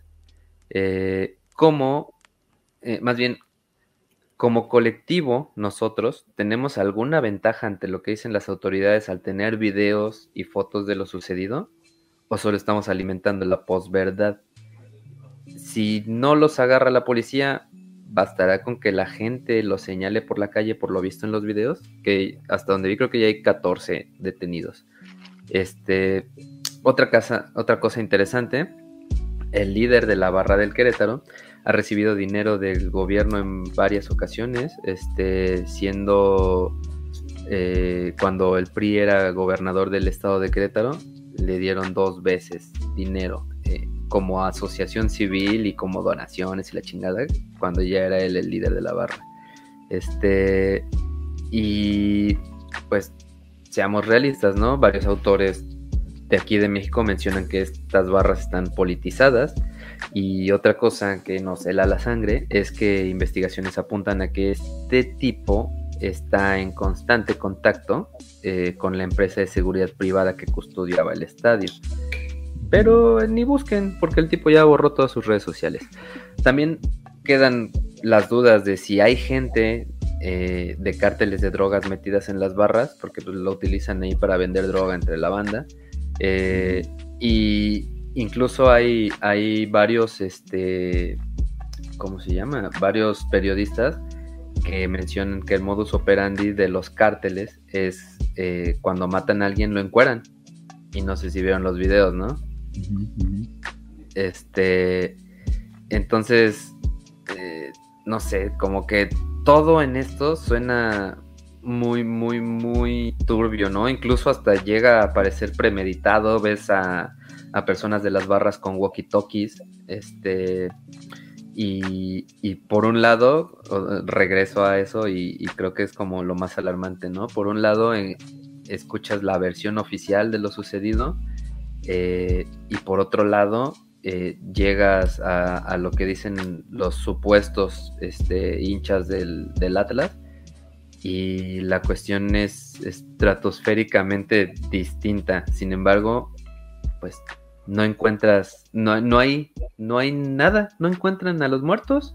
O, sea, ahora sí que es bien chistoso, ¿no? Como decían que en, en Morelia había muertos pero no cuerpos y acá en Querétaro hay cuerpos pero no muertos. Fíjate que este es, como muy curioso, bueno, me llama la atención ahorita que estabas hablando como de la posverdad y de la, de la verdad este, oficial, porque yo en lo, primero que pensé cuando, este, con todos estos pedos de que si son o no son y no sé qué, fue en, en Ayotzinapa, ¿no? Este, eh, digo, igual, eh, Juan, no, no, vas a conocer mucho el caso de, Ayotzinapa, fue hace siete años. Sí, este, igual, sí, yo lo conozco. Ah, vale, perfecto, ¿no? Entonces, este, me, me ahorro la explicación. Pero esta idea, como decir, bueno, es que probablemente nunca lleguemos a la, a la verdad verdadera, dijeron por ahí, ¿no? Este, hay versiones oficiales, hay versiones de, de por aquí, de por allá, y de eso, y hay cosas que no cuadran, ¿no? Entonces, ese es lo del reportaje. Yo me quedo mucho con el comentario que me hizo una vez este un amigo que es, que es analista y me decía, en México hay miles de, de, reporteros, pero no hay periodistas, ¿no? Entonces, este, hay muchos reporteros, cientos, miles, pero no hay un solo periodista. Hay algunos reporteros que hacen mejor su trabajo, hay algunos, este, ¿no? y ya te podrás poner a hablar de, de, los más famosos que tienen sus este sus lados, ¿no? Que si eh, Carmen Aristegui, que si tienes este a de Mola, del otro lado, lo que sea. Pero ¿cuántos verdaderamente son periodistas? Es, eh, no, no, es fácil, ¿no? Entonces, pues, y, y ves, de repente, no, pues es que es este reportero deportivo, dices, ah, bueno, pues tampoco habrá hecho una, una gran investigación, este, no lo sé, ¿no? A, mí sí, sí me parece que definitivamente hay un interés del Estado en que no se, en que no se tenga, eh, en que no se sepa a ciencia cierta qué pasó, ¿no? Por lo menos en generar como este tipo de, de confusión. Yo eh, de repente soy más reaccionario, sí me atrevería a hablar de un encubrimiento de Estado, ¿no? Eh, ¿Por qué razón? ¿Con qué intención? No lo sé, no me voy a poner conspiranoico, pero por lo menos sí en mantener todo en un, en un tema como de, de, confusión, de no dar este, declaraciones, ni números, ni pruebas este, claras, ¿no? ¿Qué tan difícil es pagarle un reportero para que diga que, para que se retracte? Pues en México no es nada difícil, ¿no? Este, habría, habría que ver este, eh, qué otras cosas hay, porque pues sí hay mucha gente que, está diciendo otras cosas, y como tú dices, están los videos y dices, no mames, no puede ser que ese cabrón este, eh, haya, quedado, vivo. haya quedado vivo, ¿no? Y son varios, o sea, varios, varios, varios, los que están, este, o sea, pues los que salen en, los videos, ¿no? Eh, entonces, decía yo esto porque, pues, ¿qué chingados pasó? Pues, no sé, o sea, yo, yo quisiera como tratar de empezar a a, desengranar. Lo primero que voy a decir es que a mí no me, no me parece que sea premeditado, digamos, en el sentido de, que algún político le haya pagado a la barra como para hacer un desmadre como cortina de ¿no? La no, más, bien, más bien creo que sería pre, ¿qué es? premeditación por parte de la barra de Querétaro, eh, pues ahora sí, nomás por el odio deportivo, ¿no? Exactamente, eso no lo dudo porque, digo yo, en las ocasiones que tuve eh, eh, oportunidad de ir con, la barra, la gente va saboreándose, no el partido, no la peda, no los actos vandélicos, van saboreándose la madriza. Y desde que van llegando, en ahora sí estos cabrones van a ver, nos los vamos a encontrar y vienen ya este, eh, no te digo que todos, ¿no? Algunos igual les interesa más ir a pegar a, los bombos y a cantar y eso. Pero sí recuerdo individuos específicos que desde el momento en el que se subían al, camión ya venían este, eh, planeando eso, decía, así como, este, sí, deleitándose con la idea de que se iban a agarrar a madrazos. O sea, ¿a qué iban? Iban a agarrarse a madrazos, ¿no? Y porque ya sabían que iba a estar la barra fulanita de tal, y ya sabían que iba a estar este cabrón, no sé qué, porque hasta se conocen, y entonces buscaban la manera, ¿no? Y además, este, me acuerdo mucho porque les aplaudía, ¿no? Como que estas de aquí, de repente veías que un cabrón se pelaba, se brincaba las rejas, iba a madrear con los otros, le pegaba una putiza y se regresaba todo desveñado. Y todo así como, ah, huevo, güey, no, no mames, muy bien, qué chingón. O sea, y entonces este güey ya salía así como galardonado, ¿no? Por, por su acto de, de valor, o sea, ese, ese tipo como, como cuestiones. Entonces, ya, ya tenía que contar. Sí, exactamente, ¿no? O sea, sí creo perfectamente la idea de que el líder del Querétaro le haya pagado a la, a la empresa de seguridad para que les abrieran las puertas para irse a madrear a, a, la otra barra. O sea, eso lo puedo creer perfectamente. De ahí a que haya un interés político, yo lo, lo, eh, eh, lo veo complicado. Lo veo, lo veo muy complicado.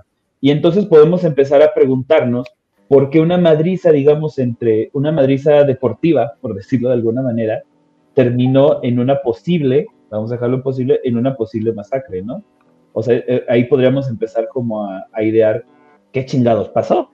¿Qué pasó de, una madriza, eh, eh, o sea, como cuando te agarras a madrazos con tus hermanos, con tus primos, este, a una madre en la que probablemente haya al menos 27 muertos y algunos dicen que hasta 50 y otros dicen que nada, pero, o sea, ¿por, qué, llega, ¿por qué llegaron hasta allá? De algo que debe haber sido una madriza y ya, ¿no? Yo la verdad que eh, no, quiero sonar así como, como argentino, pero me parece inimaginable que estemos hablando de 20 muertos y que no haya ningún tipo de. Que no sé, que tengan esa, esa dificultad para poder llegar a la verdad. O sea, este país es una mierda. Pero con ese tipo de cosas, de, hecho, eh, ya que hablas de los Ayotzinapa, eh, tampoco eh, soy capaz de dimensionar que pase algo hacia acá. En estos tiempos, ¿no? Históricamente ha pasado, pero tiene que ver con gobiernos dictatoriales, gobiernos que sabías que mataban gente, pero que nadie podía decir nada. Ha pasado, pero la verdad que en este contexto yo no te podría, no, no, no lograría entender cómo después de semejantes cosas que he visto por ahí, desde ya no, no, he visto mucho, pero vi un par de videos y, la verdad que es algo horroroso. Eh, no podría entender cómo eh, hablamos de un encubrimiento de esas dimensiones. Yo no soy capaz de dimensionarlo, por lo menos en un contexto como acá. Yo no sé cómo es México, particularmente con esas cosas. Eh, pero, a ver, yo voy por lo mismo. Yo, ah, el, fútbol cuando tratás con ese tipo de, de, de, persona que manejas ese nivel de violencia exacerbada por pelotudeces, ¿no? Eh, yo creo que hay cosas que pueden salir mal. Y como vos estás diciendo que venga alguien y digas, le diste una coima, un soborno al tipo de seguridad, para que el tipo de seguridad te deje la puerta abierta o mal cerrada. Y que salgan todos y terminen un horror. Eso te lo veo mucho más plausible y que se haya ido al reverendo carajo. Porque sabemos que si uno puede decirte, jaja, sí, vamos, los cagamos a palo y nos volvemos. Es una cosa. Pero otra cosa es cuando tenés que dirigir esa cantidad de gente, no contás en, el cálculo la respuesta que vas a tener de la otra gente, y que se te puede ir a la mierda y termine matando un montón de gente, que termine una masacre. Eso me parece mucho más plausible. Ahora, eh, que tengas un encubrimiento para no tener que salir a dar explicaciones, lo creo. No sería capaz de dimensionar eso y decir, mira, esto es posible. Yo creo realmente que en, Argentina por lo menos no podrías encubrir semejante cosa. Si estamos hablando de diez y tantos muertos y... Pero, a ver, vuelvo a repetir. Eh, si no, si fue así realmente, yo no creo más que eh, intereses comerciales. Por ejemplo, en Argentina, cuando han pasado hechos de violencia, y que pasaron mucho en el, en el pasado, entre los 90 y los años 2000, que fue donde se dieron estas grandes reformas, eh, como sacar a los visitantes, eh, el alcohol nunca estuvo permitido realmente dentro de los estadios. O sea, no hace años. ¿Y cómo se divertían? Nada, vas recontrapasado de antes. O sea, llegás destruido ah, así que te tiemblan las manos y, tenés que aguantarte que el pedo te dure 90 minutos, o sea, tomás antes. En la, cancha tenés agua, coca y por ahí alguna comida, pero normalmente es agua y coca nada más. Em, en, otros lugares, en otras divisiones se permite más, ¿viste? Algunas, algunos detalles, pero por ejemplo, eh, hay, ciertas regulaciones, ¿viste? Que se lo van. y que han conseguido reducir significativamente la violencia, no porque la gente, capaz que la gente sí ha, tenido.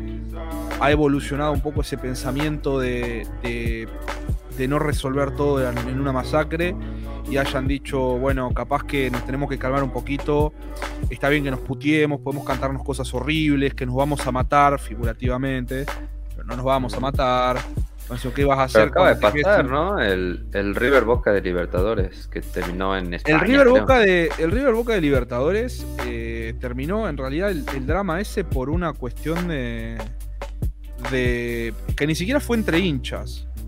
O sea, terminó en una agresión por parte de eh, hinchas a jugadores por un operativo pésimo y condiciones que marcaron antecedente y no van a volver a pasar. O sea, hicieron algo que nadie se explica. Es como te digo, yo creo que en parte ese, ese, ese evento terminó ocurriendo porque justamente fue un chiste que se fue de las manos. Mm. Por ejemplo, decir, hacer pasar al micro de boca por una esquina que está llena de hinchas de River para que les tiren boludeces eh, los puteen, les metan miedo, demás, eso es, comprensible. Es comprensible. Y que haya terminado en eso justamente porque viniste a un tipo y le dijiste, toma tal dinero, desvía el camino y mandejalo por acá al, colectivo. Y todo queda en un chiste. El tema es que no dimensionás la consecuencia. Que te diste cuenta que la gente no solamente eh, le, le, le, tiraba alguna pelotudez, sino que le empezaron a tirar piedras, le empezaron a tirar cosas significativamente grandes que rompieron el micro, fue todo un quilombo, etcétera, tiraron gas pimienta, encima el gas pimienta creo que ni siquiera fue la gente, fue la policía.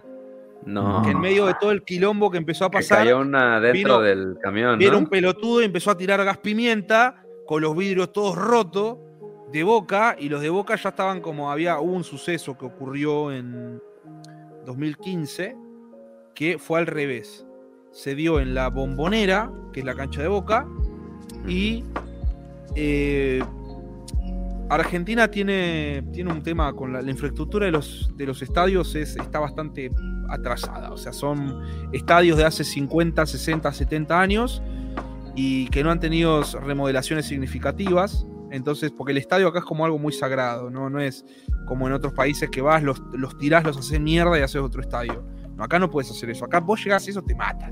O sea, de última tenés que. Sí, sí, sí, es una catedral, no puedes hacer eso. Entonces. La cancha es siempre la misma, ¿entendés? Sacando algunos clubes que la perdieron por cuestiones, por ejemplo, qué sé yo, a, San Lorenzo se la, se la sacaron en una dictadura, por ejemplo, y tuvieron que construir otra cancha en otro barrio, por eso está el chiste que San Lorenzo no tiene barrio, le dicen, porque no saben bien de dónde es, si es de Almagro, desde Boedo, no, nadie sabe porque se tuvieron que ir trasladando. Entonces, eh, Pasó en 2015 un, suceso que. ¿Viste la manga que ponen cuando salen los jugadores? Que es eso que va todo hasta la, ese coso inflable. Bueno, eh, alguien en la cancha de boca, como eso salía desde una parte abajo, eh, cuando pasaron los hinchas de River, abrieron la manga, la cortaron con, una, con un cuchillo y adentro tiraron gas pimienta. Para hacer un chiste. Para hacer un chiste. Para que parezca literalmente el tipo que la hizo, dijo: Yo quería que parezcan los jugadores de River cuando salgan estén llorisqueando. Ah, sí, porque iban había toda una movida que iban a hacer con un dron para eh, molestar a River por el tema del, descenso. Creo que era la primera vez que se encontraba River y Boca en Libertadores, después de que River había vuelto del, descenso de segunda división. Entonces querían agarrar y con un dron bajar y que tenía un fantasma, que es el chiste del fantasma del ave, es la gracia de que es eso que empieza a asolar a los equipos por detrás cuando empiezan a, el descenso, empiezan el proceso del descenso y empiezan a los ambientes se caldean muchísimo, los clásicos rivales se ponen súper densos con las bromas, con las con los temas, meten presión a los jugadores, los jugadores empiezan a jugar, siguen jugando horrible y no pueden remontar. Bueno, empieza con el fantasma de la B que empieza como a acechar a los equipos que están descendiendo. Entonces iban a hacer este chiste de bajar con un dron, con un fantasma, y querían tirarle un poco de gas pimienta para que les ardan los ojos y parezca que están llorando. Salieran llorando. ¿Entendés? Entonces, eso fue un chiste que salió pésimamente mal. Tiraste gas pimienta y quien sepa que más o menos le tiraron gas pimienta alguna vez en su vida, o estuvo cerca, o conoce a alguien que le tiraron gas pimienta, los ojos así, no puede jugar. Entonces, eso salió como el culo y terminaron suspendiendo el partido y River lo terminó ganando por escritorio, o sea, no, no, jugaron el, el, segundo tiempo. Y en la mesa. Lo, lo, lo, agarraron y dijeron, no, suspendido el partido, pasa River. Pum, Boca descalificado por la agresión. me imagino todos volteando a ver ese güey. ¡Oh, qué pendejo! No, no puede, no ah. puede, no pudo volver a la cancha. Para no pudo volver a la cancha y no, no creo que vuelva. Su cara salió en todos los medios, todo el mundo estaba estigmatizado porque la gente de Boca misma te decía más allá de la bronca, de decir, venía a jugar River, no jugues por escritorio, no ganes por escritorio, la gente reconoce la cagada que se mandó este imbécil. Entonces, eh, fue toda una cuestión, una condena que hubo ahí, el tipo no volvió a la cancha, todo se olvidó para siempre, que no mirar los partidos por televisión. Y bueno, esto que pasó después con la, con la final de esta de Madrid fue algo parecido. Fue una agresión que no fue tan terrible como, como se dice que fue, pero fue medio como una devuelta de lo que había pasado, había cierto resentimiento de que a Boca lo habían dejado afuera por escritorio y que pasó todo este quilombo, entonces los de Boca era como que estaban presionando para que se suspenda el partido porque las condiciones no estaban dadas, eh, que podemos debatirlo si está bien o no, no importa. Pero eh, justamente creo que parte de lo mismo. Un chiste de extremar todo este tipo de cosas que se van dando en decir hasta dónde llevamos la broma, la, lo que sea, eh, a un punto en que porque se disparan en el pie. Ese es el problema, que está todo bien y es re divertido mientras que salga bien. Pero cuando te das cuenta que está manejando una turba de violentos en muchas ocasiones, de gente que tiene sed de sangre, tenés que darte cuenta con quién estás tratando y que a veces ese tipo de cosas pueden salirse como el culo. Y yo creo que en México en parte pasó eso con esta, este desastre. De que vos dijiste, vamos a abrir la puerta, los cagamos un poco a trompadas y nos volvemos. Total, les decimos, le ocupamos el estadio y los cagamos a trompadas y nos fuimos. Y tuvieron que salir corriendo. Y eso es un cántico que lo puedes repetir 20 años si querés. Y te mofás 20 años de lo que hiciste.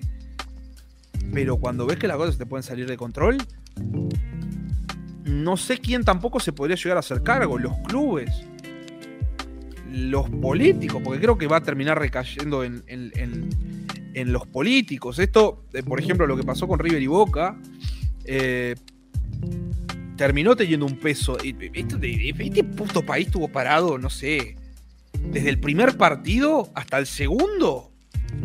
La gente no respiraba, amigo. O sea, realmente fue un, ambiente tensísimo que tardó no sé cuánto fue encima con la, suspensión y demás. Yo encima me comí un garrón porque eh, ese día yo había ido a.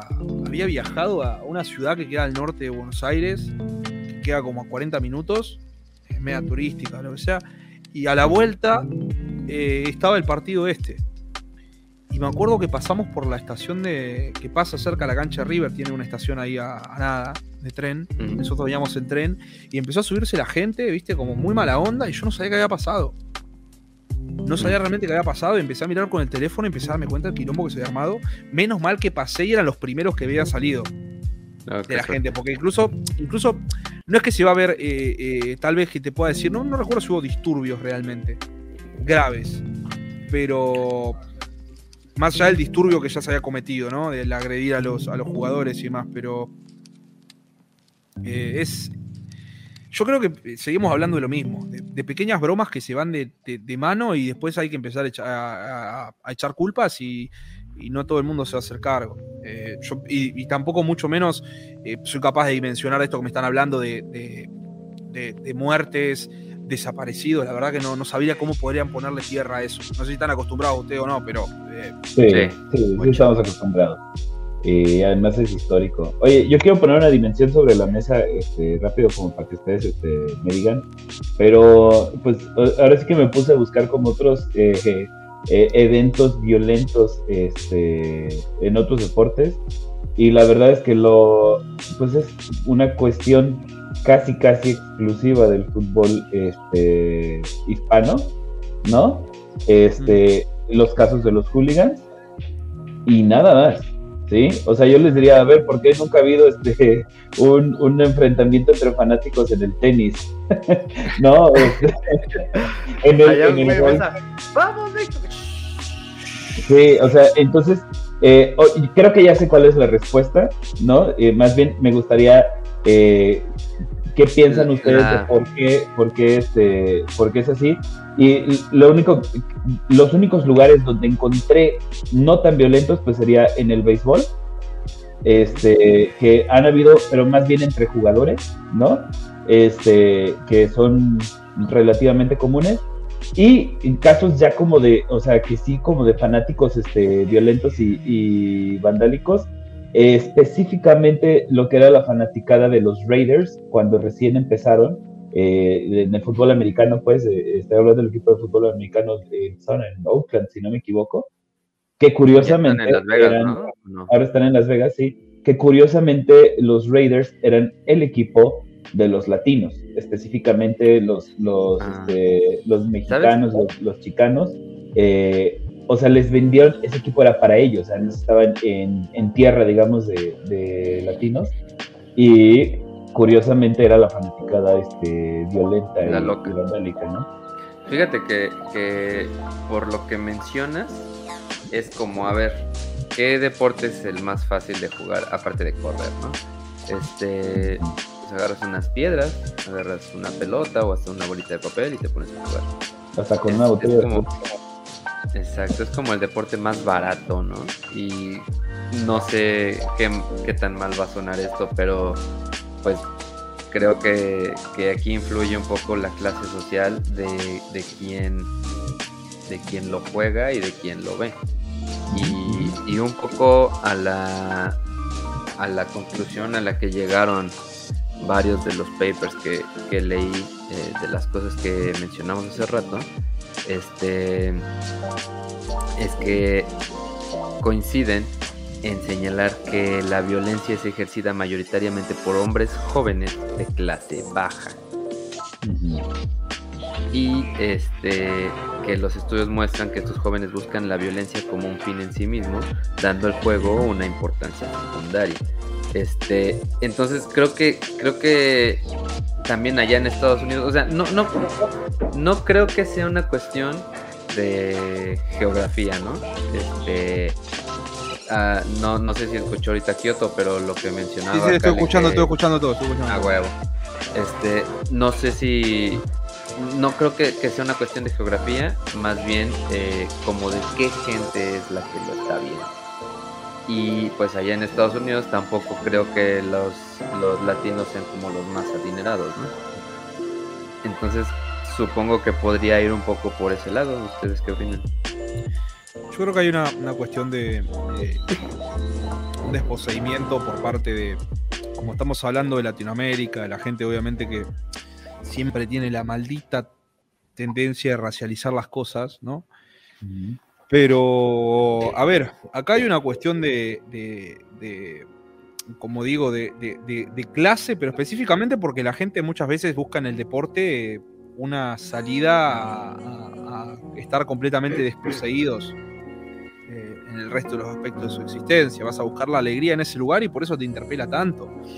Por ejemplo, hablamos de Estados Unidos, por ejemplo, que ellos son profesionales en hacer espectáculos.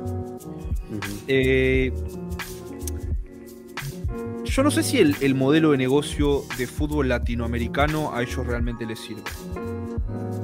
Porque el hecho de tener una persona atado al resto de la vida a una misma clientela, que si bien puedes decir que es súper fiel, si no tenés resultados la gente no compra, entonces no puedes como... Eh, es medio como que la competencia en sí no es que no sé si me explico. El modelo de negocio no es, como raro. No es, como fácil llegar a nuevas audiencias, ¿no? Exactamente, exactamente. Es otro grado de. Es muy difícil. O sea, para que un equipo tenga mayor alcance, tenés que preparar un equipo competitivo, gastar un montón de plata, tener buenos entrenadores, buenos jugadores, ganar títulos. Y ahí recién ahí empieza a aparecer la gente. Porque en Argentina pasa mucho eso. Hay equipos a los cuales vos uno está ligado desde el nacimiento prácticamente y a los cuales eh, la simpatía activa por ese equipo, equipo termina llegando a partir de los resultados. Por ejemplo, qué sé yo, gente que diga, imagínate, ¿no?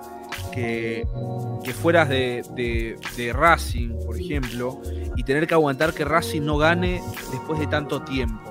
Obviamente que hay un montón de gente que es de Racing.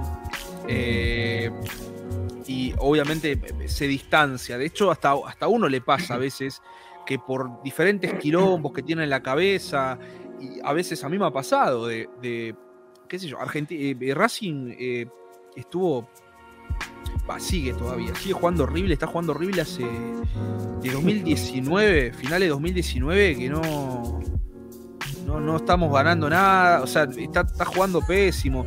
Y a veces uno se pierde los partidos porque la verdad que no tiene ganas de verlo. O sea, tengo suficientes quilombos como para decir, loco, me quiero amargar el domingo viendo estos tipos que están jugando horrible. No, y, te puedo decir, ahorita, este, ah, digamos que apoyando tu, tu eh, comentario de que es difícil llegar a nuevas audiencias, pues está eh, aquí el Necaxa. El Necaxa es creo que el único equipo mexicano que ha quedado en segundo lugar o que ha llegado a una final en un Mundial de Clubes.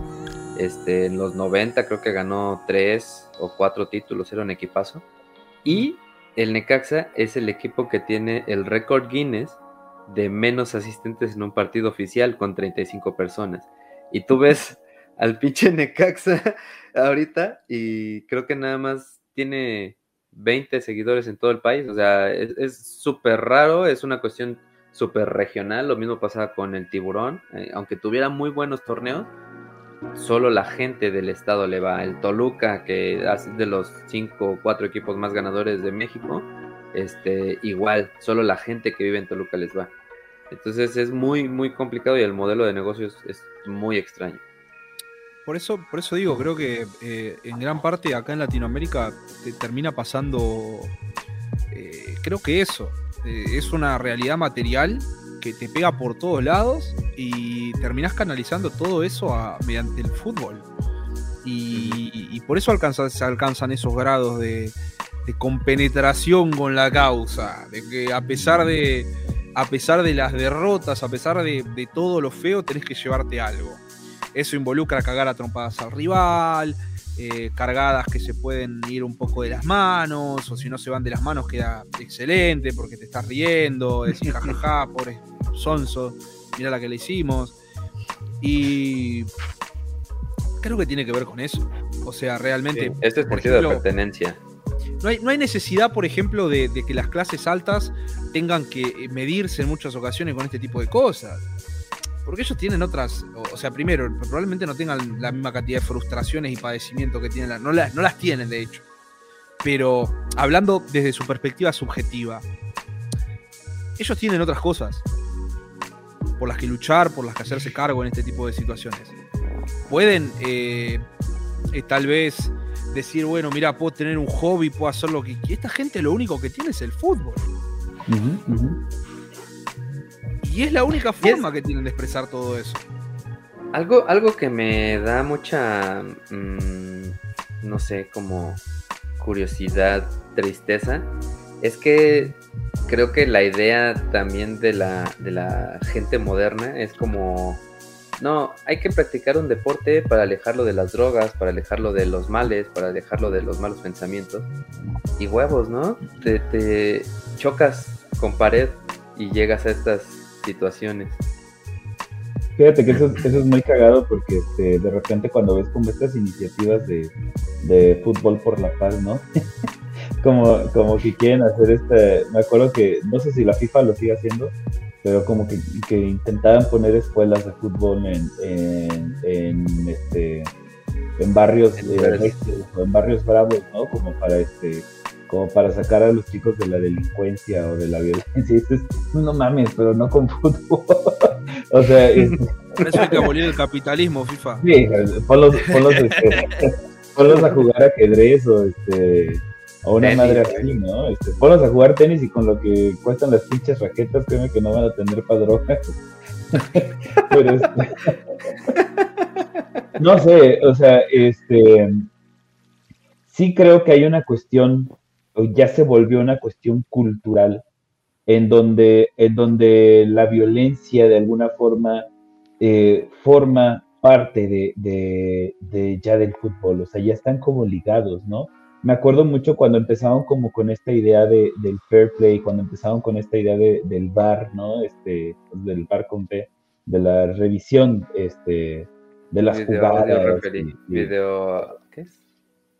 Video, Virtual, Sí, sí, sí. Esa madre, ¿no? Entonces, y, y, yo me acuerdo, porque en esos tiempos estaban en la universidad, y yo estudié educación física, la mitad de, no, como el 80% de mis compañeros eran, eran futbolistas frustrados, ¿no? Que no llegaron, este, que, sí, lo, lo digo. Este, eras pelota frustrada. Sí, sí, sí, Ajá, o sea, no llegaron, eh, intentaron, intentaron, no llegaron ni a tercera división y entonces pues decidieron estudiar educación física, ¿no? Ese era como, ah, así es el 80% de, de, de los educadores físicos. Entonces, este, y ellos me, eh, y, se quejaban y decían, es que es una estupidez esto, no sé qué. yo, o pero a ver, explícame por qué, por qué está mal que se puedan revisar las jugadas. Y decía, es que la picardía forma parte del fútbol, ¿no? Y decía, ¿qué madre es la picardía? O sea, eh, eh, ¿sabes? Y entonces era, es como esta idea de que el hacer trampa, pero hacerla bien, es parte de, ¿no? Y el saber meter el hachazo y el saber barrerte, pero que no te vea el, el, el árbitro son son cosas que ya están como intrínsecas en, la cultura este, del fútbol. ¿Qué pasa, por ejemplo, con el fútbol americano? ¿no? En el fútbol americano, pues tienes como estas este, multas, por ejemplo, bueno, estos este, fouls como el unsportsmanlike, ¿no? O sea, que no, no tuviste actitud deportiva y entonces, este, ah, de arbitraje, ándale, esa madre. Este, entonces, si tú te burlas de una manera equivocada en el fútbol americano, te lleva a la verga, ¿sí? Castigan a tu equipo, te castigan a ti, este, te pueden hasta multar, ¿no? O sea, hay como este, hay, hay, hay, digamos, reglas que moldean el comportamiento de los, de los deportistas, ¿no? En el básquetbol un poco. De hecho, en el básquetbol, este, eh, no sé si se han dado cuenta, pero de repente todos los basquetbolistas se empezaron a vestir muy cagado fue porque se les puso una regla que no podían seguir vistiéndose como, como gangsta style. Y por eso de repente todos empezaron a vestir así que de trajecito y con moño, como exagerando, como burlándose un poquito de la regla, pero de hecho, se los hicieron, ¿no? Una, una, cosita que pasó con el básquet hace un tiempo, que acá en Argentina se pusieron todos loquitos, pero había un, jugador de, básquet de Argentina que está jugando en la NBA. Y el no, comentarista. No, ya Ginóbili se retiró hace un tiempo. Eh, creo que es, ahí ya te digo, vamos. No quiero decir una estupidez porque acá me van a. A ver si. ahí está, está, está, está. Listo, perfecto. Facu Campazo. Está jugando en. ¿Dónde mierda juega, amigo? ¿Denver es? Sí, Denver Nuggets. Y él estaba jugando y siempre era como. En un momento los. los, los eh, relatores era como dijeron, ¿por qué siempre Campazo cuando hace una, hay una jugada, no sé qué, siempre protesta o, o, como, que, como que hace, como que está, o está, eh, no fingiendo faltas, pero lo que tenemos, lo que, lo que, lo que pasa en el fútbol, ¿entendés? Hay una jugada que se desencadena por algo y hay todo después una teatralización, si se quiere, del suceso. Y, y, bueno, es un quilombo acá como diciendo, como, pero ni siquiera aportando, porque obviamente en la NBA no tenés cabida de eso. No puedes hacer ese tipo de cosas. Pero era como que el tipo este, como, viste, como reaccionando, tipo, no me, no me puedes hacer eso. Y los, los comentaristas como diciendo, y bueno, ¿de dónde es el tipo? Argentina. ¿Y cuál es el deporte más famoso en Argentina? El fútbol. Y acá la gente como que se volvió loca, como diciéndole un comentario xenófobo, eh, burlándose de la, de la cultura de un país, tratándolo de mentirosos. Teatralizando ese tipo de, de situaciones. Y la verdad que yo no lo hubiera hecho. Yo no lo hubiera hecho. Porque sería como que, no sé, imagínate, tengas una cosa en el. Estás transmitiendo el mundial y digas, eh, no sé, estás jugando contra Estados Unidos y no sé, de repente hay un problema con, no sé, alguna pelotudez y decís, uh, qué raro que esto no salieron a los tiros, ¿entendés? O sea, decir una cosa así que no da, no da decirlo, no da decirlo.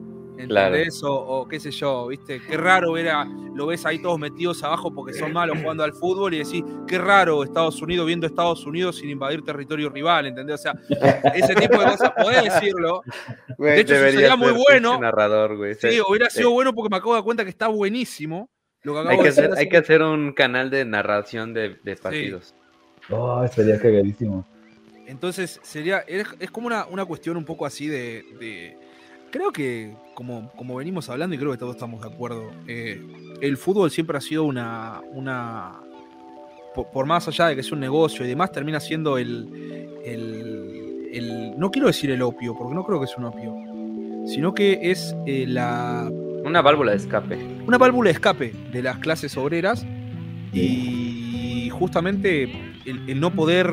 Eh, creo que habría que, para cambiar eso en Latinoamérica, hay que cambiar una realidad eh, material mucho más importante para que la gente deje de buscar eso en el fútbol.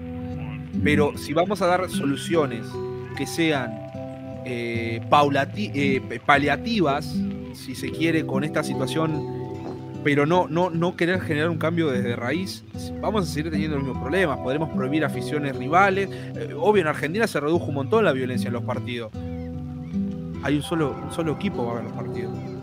Claro. ¿Sabes? Algo, algo que le comentaba yo a, a Kale y a Beto cuando, cuando vi esta, esta cuestión de, de la putiza que se dieron ahí en Querétaro, este personalmente yo no soy yo no soy alguien muy empático con lo que pasa en el mundo porque no me gusta ponerme triste. Pero esta, esta noticia, güey, o sea, me dolió porque porque yo creo que recuerdo aquellas épocas de mi infancia en las que me llevaban al fútbol y, creo que nuestra idea o mi idea eh, de ir a un estadio es, es una cuestión familiar, cosa que estoy seguro que tiene en México más de 10, 15 años que no es para nada familiar, ¿no? Y, y creo que es, es una neta de las que no te das cuenta hasta que ves este tipo de cosas y que dices, güey, ¿en qué momento eh, se desvió el pedo, ¿no? ¿En qué momento dejó de ser una cuestión familiar?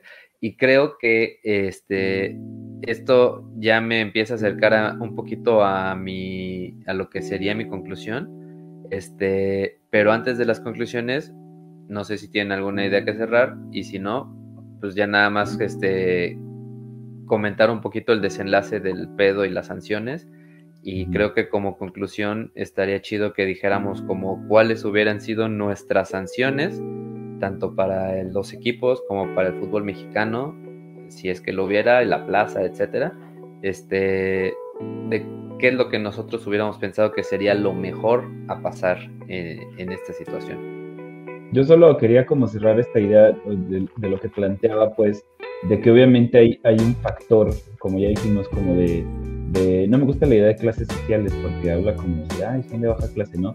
Pero por lo menos un factor socioeconómico, ¿no? Donde, donde las percentilas este, más bajas pues son como, este, como ya decías tú en los estudios, pues eh, ahí está, ¿no? O sea, la gente que, que tiene, digamos, un nivel socioeconómico menor, pues son los que terminan como en estas este, respuestas este, violentas y específicamente en el fútbol, ¿no? Y, planteaba yo la otra vez, porque estaba platicando esto con mi esposa, y yo le decía, es que imagínate, si, si de repente uno que no tiene la vida resuelta, pero digamos, este, eh, no, batallas tanto, de repente estás hasta la puta madre, sí, estás que, te lleva a la verga, estás, este, estás cansado, estás estresado, estás preocupado, te partes el lomo todo el día, ¿no? Tienes eh, un chingo de cosas. Y de repente, pues, ¿qué pasa? Este, con, con, con, las personas este, que no saben si van a comer mañana, ¿no? que, este, que, que en verdad se parten el lomo, no, no de sentido figurado, sino físico, porque tienen trabajos en los que tienen que cargar, porque tienen jornadas de 12 horas, de 24 horas, ¿no? Que, que este, que tienen este, problemas eh, familiares, que su tío lo acaban de meter a la cárcel, que no pueden salir eh, a comprar a la, tienda de la esquina sin que sepan si se los van a chingar o no se los van a chingar, este, porque viven en, un barrio este, de la verga, o sea, tienes todo este puto estrés, ¿no? Y además no tienes forma de sacarlo, porque no, eh, estas mecanismos que tan bonitos te pintan, con los cuales uno podría abogar por su salud mental. No, ah, pues ¿qué te van a decir? No, pues toma clases de yoga. Chinga tu puta madre con las clases de yoga, cóstanos tus 30 dólares al mes, cabrón, ¿no? Ah, no, es que hace ejercicio. ¿Qué verga voy a hacer de ejercicio si llego eh, a, a, las 11, a las 12 de la noche hasta la puta madre de cansado, ¿no? Ah, es que ponte a leer chinga tu madre con leer, o sea, para que yo me pueda relajar y ponerme a leer tiene que pasar al menos una hora de relajación. Yo no tengo una hora de relajación, yo necesito este, eh, un estímulo eh, right now, necesito algo que sea ahora, ¿sí? O sea, yo, yo no puedo darme tres horas para relajarme, poner una velita, tomar un baño caliente, chinga tu madre, ¿sí? Yo lo que necesito es, es un estímulo ahora, ¿no? Y entonces obviamente buscas como lo que tienes eh, más a la mano y y, obviamente pues estás hasta la verga y terminas por explotar, es lógico, ¿sí? Entonces, ah, pues como dice el, el Juanfe, no, pues a ver, de un madracillo, sí, pero ese madracillo junto con toda la histeria que traes, este, bueno, con toda la neurosis, perdón, lo dije mal, con toda la neurosis que traes, y en ese momento, pues, este, pues tienes como esta válvula de escape, se te va la mano, claro que se te va la mano, ¿no? Y si a eso le sumas que una cultura de violencia, de culto a la violencia, ¿no? Y si a eso le sumas el anonimato de las masas, pues tienes ahí una, este, la receta perfecta para que todo salga mal, ¿no?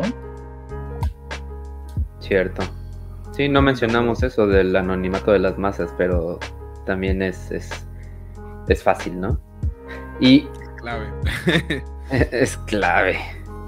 Y bueno, los, los castigos impuestos este, por la federación al equipo Querétaro es que eh, no será desafiliado. Y, este es un punto que dices, no mames FIFA, eh, porque los castigos fueron impuestos por todos los dueños de los equipos y por la federación. La FIFA no estuvo metida en esto. Pero mira FIFA, nos quieres mandar a la chingada del mundial por gritar eh puto en los estadios, pero no hay pedo, agárrense a putazos y no va a pasar nada, ¿no? Sí, sí, sí, la FIFA tiene unos pedos cerebrales que están en su pelotudez, o sea, a ellos no, le, no les interesan si la... No, no obran para, para nosotros. Obran para ellos y por eso justamente quieren dar el ejemplo de cómo nos, nos domestican a nosotros acá en el, en el sur mundial, eh, global y mientras que ellos dan sanciones, eh, eh, ¿cómo se llama? Eh, ejemplificadoras, ¿cómo se dice? Ejemplares. Ejemplares. Eh, sanciones ejemplares acá y después allá no hacen una verga. Eh, no van a, Además de que también tienen cierto. cierto. Tienen un carácter completamente distinto allá. El fútbol no están compenetrados como nosotros y saben que hay cosas que, que están mal. Sí, hay cosas que están mal, cosas que son una mierda. pero creo que mientras que no haya a ver, si vas a, sancionar, sancionada con cierta coherencia, ¿no? Que este tipo de cosas que digas, ay, la FIFA no interviene en estos quilombos. Ah, pero por ejemplo, el partido de Boca y River, que era súper llamativo a nivel mundial, no tuvieron ningún problema en llevarlo a Madrid. Pudieron haberlo jugado en territorio neutral, en Argentina. Llevarlo a jugar a, no sé, Córdoba. Córdoba, el estadio Córdoba, por ejemplo, que en el centro del país. En el centro del país, un estadio neutral sin público, si querés una sanción y si es una cagada, listo, se consigue el espectáculo, pero no. La decisión obviamente que iba a ser económica, la, intención era realmente económica. Tenían la final más importante de clubes de la historia. Porque es así, porque ni siquiera hubo una final de Champions que, que enfrente a, no sé, el Barça con el Real Madrid. No, no existe. No pasó nunca. Y era la final más importante de, clubes de la historia. Y dijeron, bueno, ¿qué vamos a hacer? Llevémoslo a Madrid, lo alejamos del quilombo. Acá nadie va a hacer nada y el que va a venir acá en España tiene que poner una torta de plata. Imagínate tener que comprar un pasaje a, España con dos semanas de anticipación. no sé cuánto te vale. ¿Entendés? O sea, dos mil dólares lo, lo, más barato. Eh, entonces, eh, obviamente que ahí ya está filtrando a la gente. Y vas a tener gente de clase media que tiene ciertos, como mínimo clase media, como mínimo clase media tirando alta. Ya te diría clase alta. Entonces vas a tener gente de clase alta. ¡Ay, qué lindo! Hay los españoles comprando entradas. Hay toda la gente que se vino de Europa a mirar. Ahí vamos a ver River Boca, River Boca. Y, ya está. Claro. Y no, vas a tener una sanción económica que vos digas, Ay, wow, eh, mirá qué, qué, ejemplar. De hecho, las sanciones fueron repelotudas. Encima, eh, ni siquiera el, técnico de River, por ejemplo, no dirigió ahí, pero no dirigió por no por lo que había pasado en ese, en ese partido. En realidad porque estaba sancionado mm. para el partido de la semifinal y, lo habían. El tipo no podía hablar con los jugadores. Y el tipo fue y habló igualmente y, dijeron, bueno, vos no podés hacer eso, listo, te sacamos en el partido de ida, ¿no? Son dos partidos, de ida y de vuelta. En el de ida hizo eso y dijeron, bueno, entonces vos no podés estar en el segundo partido. Entonces lo sacaron al tipo y quedó por eso, no porque haya una sanción real, un castigo al club o, o a su hinchada y demás. Si no, no vas a suspender ese partido, el interés es económico. Y acá es lo mismo. Eh, no creo que la, FIFA ni siquiera se quiera compenetrar en meterse en un quilombo que pasa en México con unas dimensiones tan grandes. Simplemente tapalo con arena y así como que no pasó nada. Total, el mundo capaz que ni se entera. Están con, hay una guerra en Europa. ¿Qué mierda le va a importar lo que pasa en México? es como que los europeos están en otra, nadie está en otra. Y, no nos puede llamar la atención a nosotros, como latinoamericanos, que decimos, che, qué choto, que pase esto. Qué mal. Eh, y nos podemos enojar, nos podemos poner tristes, lo que sea, pero después de eso, por eso termina siendo un arreglo interino entre clubes. ¿Cómo mierda van a arreglar esto entre clubes? Claro. O sea, yo creo, yo creo que este eh, tenemos que plantearnos algo. No, yo no estoy de acuerdo con, con las este, eh, con las sanciones que le impusieron al, Querétaro me, parece que, son demasiado blandas, por decirlo de alguna manera. Creo que ni, no, nos las has terminado de criticar. Pero creo que sí tenemos que, considerar algo, que la FIFA al fin y al cabo es una empresa. ¿sí? O sea, y, de repente tenemos como esta idea que, no sé, eh, me parece algo posmoderna. Eh, o sea, la FIFA no nos debe ni puta nada, ¿sí? Ellos, ellos no tienen por qué estarnos educando, ellos no tienen por qué estar asegurando eh, eh, nada, ¿sí? Esta idea de que, de que si nos quieren vender valores, que si nos quieren vender seguridad, que si nos quieren eh, vender este, inclusión, lo que quieran, yo mismo lo estoy diciendo es vender, ¿sí? Pero ellos no son el gobierno, ellos, ellos no, no son parte de la, de la, sociedad organizada y entonces este, ellos no nos deben nada, ¿sí? La FIFA hace lo que hace porque vende. Y si no vende, lo cambian. Y si empiezan a, poner que la banderita de colores, que empiezan a, no sé qué y eso, es porque están viendo que les funciona para vender. ¿Sí? Pero ellos no nos deben nada. Ellos podrían seguir haciendo y podrían decir, ah, a mí me vale verga que se han matado en el estadio y, me sigo como si nada y se joden, porque es una empresa, ¿sí? Y, lo mismo podría ser a reclamarle a McDonald's que, que, venda sus hamburguesas o no. Es negocio, ¿sí? O sea, eh, eh, eso es todo, no, es un gobierno al cual tú puedas ir y reclamarle y decirle, oye, pendejo, yo voté por ti. Claro. ¿verdad? Este, porque igual tampoco vota uno por los gobernantes que tiene muchas veces. Pero esa es la idea, o sea, es, es una, es una empresa y en, eh, por lo menos a nivel de, de, responsabilidad directa, no tendrían por qué hacer nada, ¿no? Ahora, si quieren seguir vendiendo, tienen que tomar decisiones este, que, le gusten a sus consumidores, ¿no? Claro. igualmente no, no, leíste nunca las sanciones, René. Yo no las sé. No, apenas las voy a decir. Este, los, los castigos fueron los siguientes. Eh, desafiliaron a la actual directiva. Entonces, eh, el, equipo de gallos lo habían vendido un, un, grupo que se llama Caliente. Este, son muy horny los señores. Sí. Este, y eh, no les habían terminado de pagar. Entonces el equipo regresó a manos de Grupo Caliente. Luego hubo un veto a la corregidora que no podrá recibir público por un año. La corregidora es el, estadio. Querétaro jugará todos sus partidos de local a puerta cerrada en todas sus categorías. Eh, el club debe ser vendido a más tardar eh, en un año les pusieron una multa de 75 mil dólares, que es nada para un equipo de fútbol. La barra de Querétaro tendrá un veto de tres años como local y un año como visitante. Otra cosa que sucedió es que eh, al Atlas le vetaron su barra un año, no, seis meses me parece, como local y eh, un año como visitante. Y este me parece que a la liga completa ya no va a haber barras de visitante.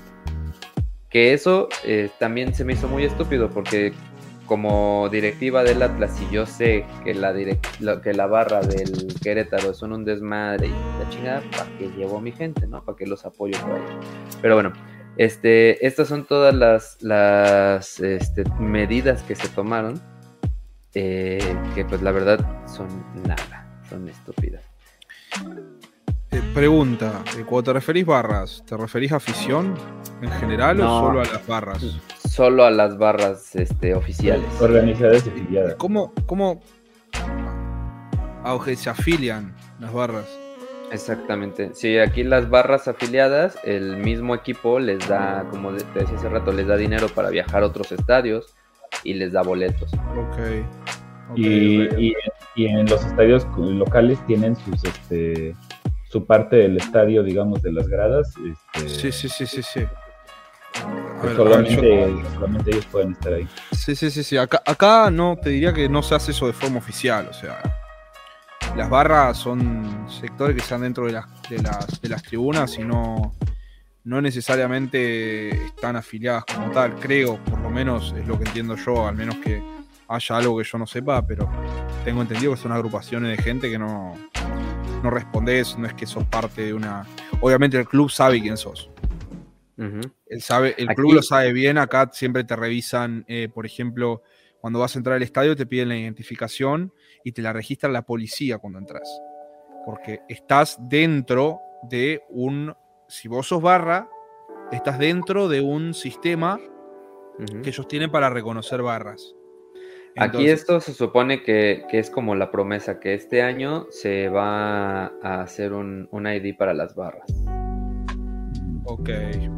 Bueno, capaz que sirve de, compromiso. Yo creo que esto los hay que hacer, o sea, este tipo de pelotudeces a los clubes se los tiene que pagar, se los tiene que hacer pagar con, con eh, desempeño deportivo. Creo que es lo que más le duele a la gente.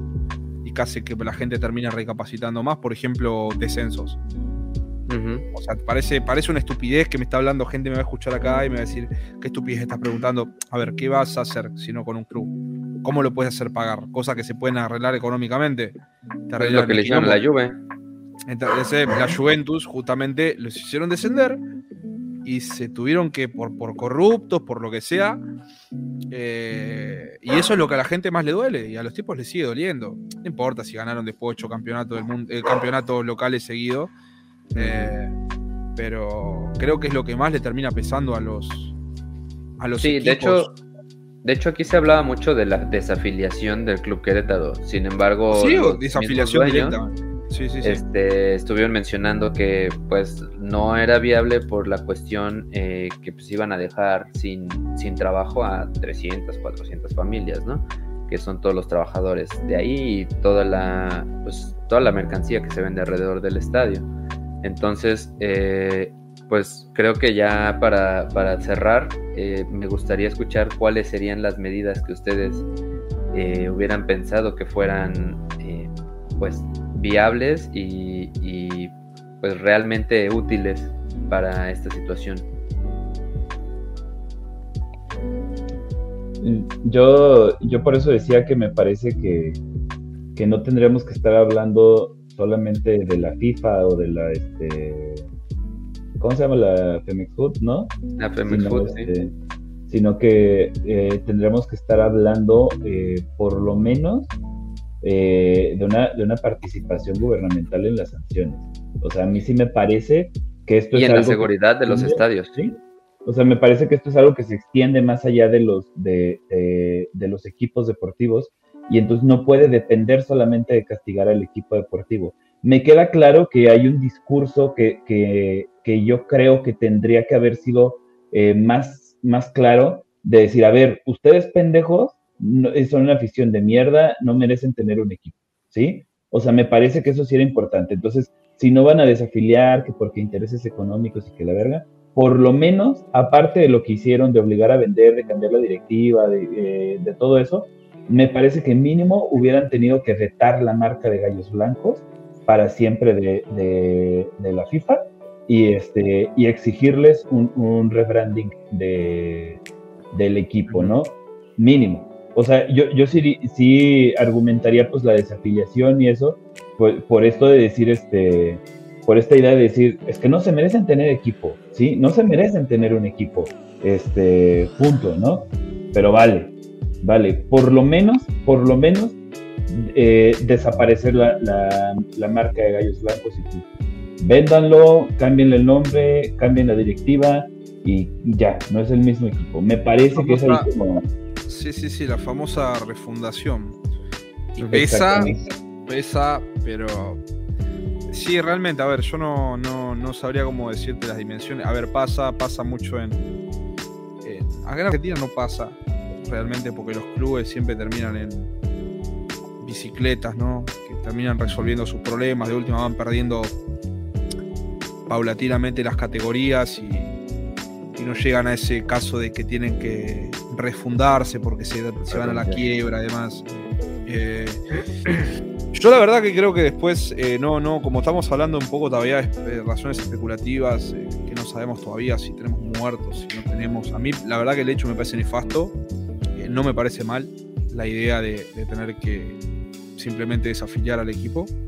Más que nada después de semejante poronga y háganse cargo después de lo que de las consecuencias de las pelotudes escasas. Estoy seguro que incluso terminan siendo en, en gran parte sanciones ejemplares que van a ayudar más a que el resto no haga nada más que el club que se la comió, porque yo no creo que vuelva a pasar eh, otra vez.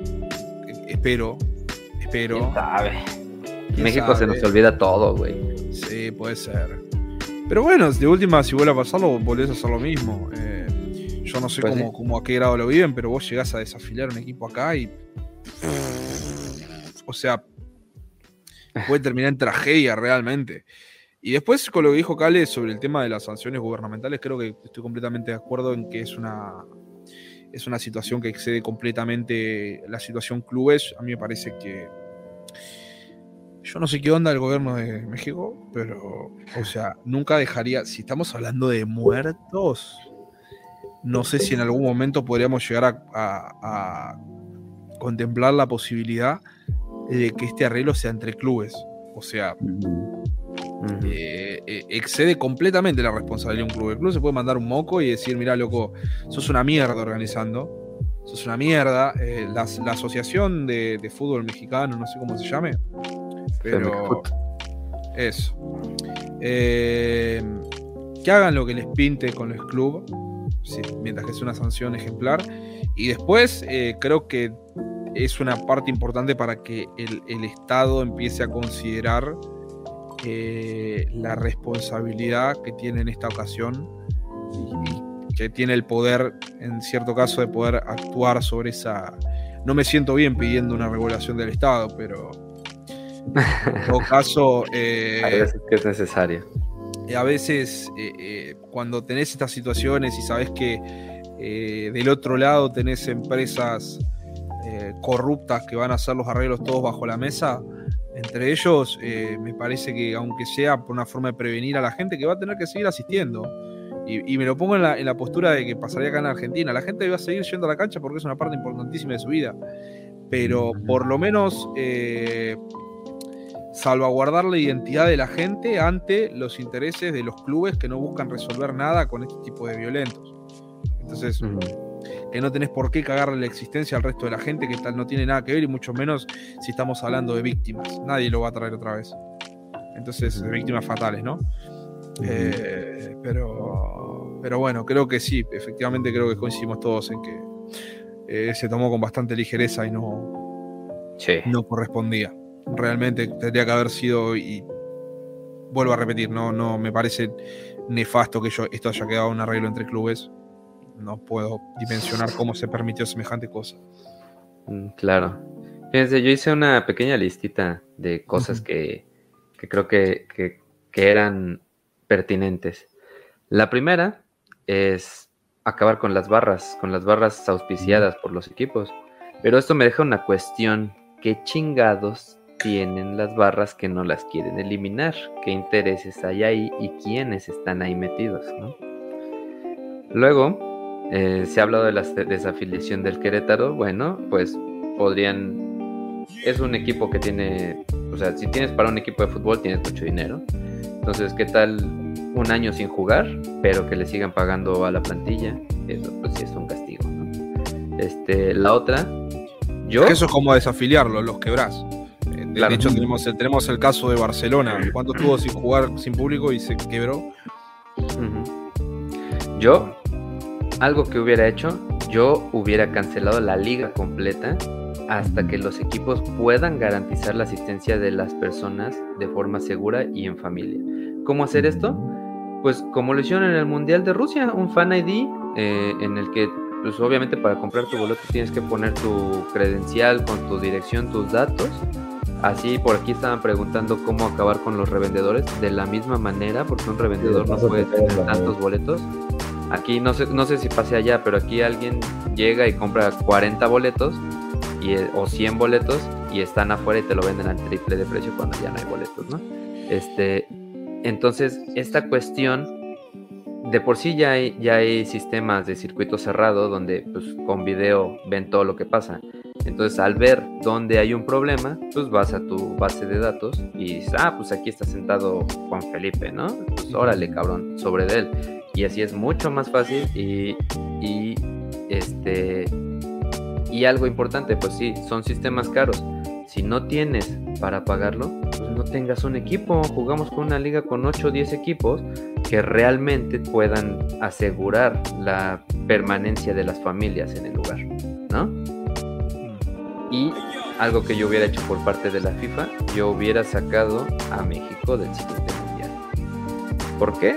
Bueno, pues porque chinga tu madre. O sea, e, es lo que decían hace rato, ¿no? Doble cara. Con algunas cuestiones como el, el grito de puto, pues te quieren sacar del mundial. Y con cuestiones que están posiblemente tomando vidas, pues no. Y algo muy importante, que México actualmente tiene 10 partidos programados del Mundial de 2026. Entonces, está muy cabrona la situación si no se atiende este punto de que vengan aquí y se y estén seguras las personas, ¿no? Entonces, este, ¿ustedes qué opinan? Y ustedes también en el público, ¿qué, qué opinan y qué otra idea tienen? Yo creo que estoy de acuerdo, o sea, en, todo lo que decís. Eh, sí, creo que el tema, de, de hecho, también hablando sobre el tema de la, de la, eliminación de México del próximo Mundial. Eh, es muy curioso también en la doble vara de la FIFA también con lo que pasa con Rusia y Ucrania. Ah, sacaron a Ucrania, de, sacaron a Rusia del Mundial. sacaron a Rusia del Mundial, pero que yo sepa, no sacaron ni a Estados Unidos, ni a Israel, ni a esos, esos países que, o sea, obviamente Israel no va a clasificar, pero compite. Entonces, ahí así chiquitito, si saca buenos futbolistas, me cago el asco. Pero queda para Argentina. Eh, pero sin embargo, ellos nunca se preocupan por ese tipo de intervenciones. Son temas extrapolíticos, no hay que hacer política eh, con esas pelotudeces, pero cada vez que hay que tomar un caso serio, como, bien decía Cale hoy, para, para ponerse, banderarse con causas de, que venden y que generan buena publicidad, lo hacen. anda a sacar a Estados Unidos de, una, de un mundial porque eh, iniciaron un conflicto bélico, por ejemplo.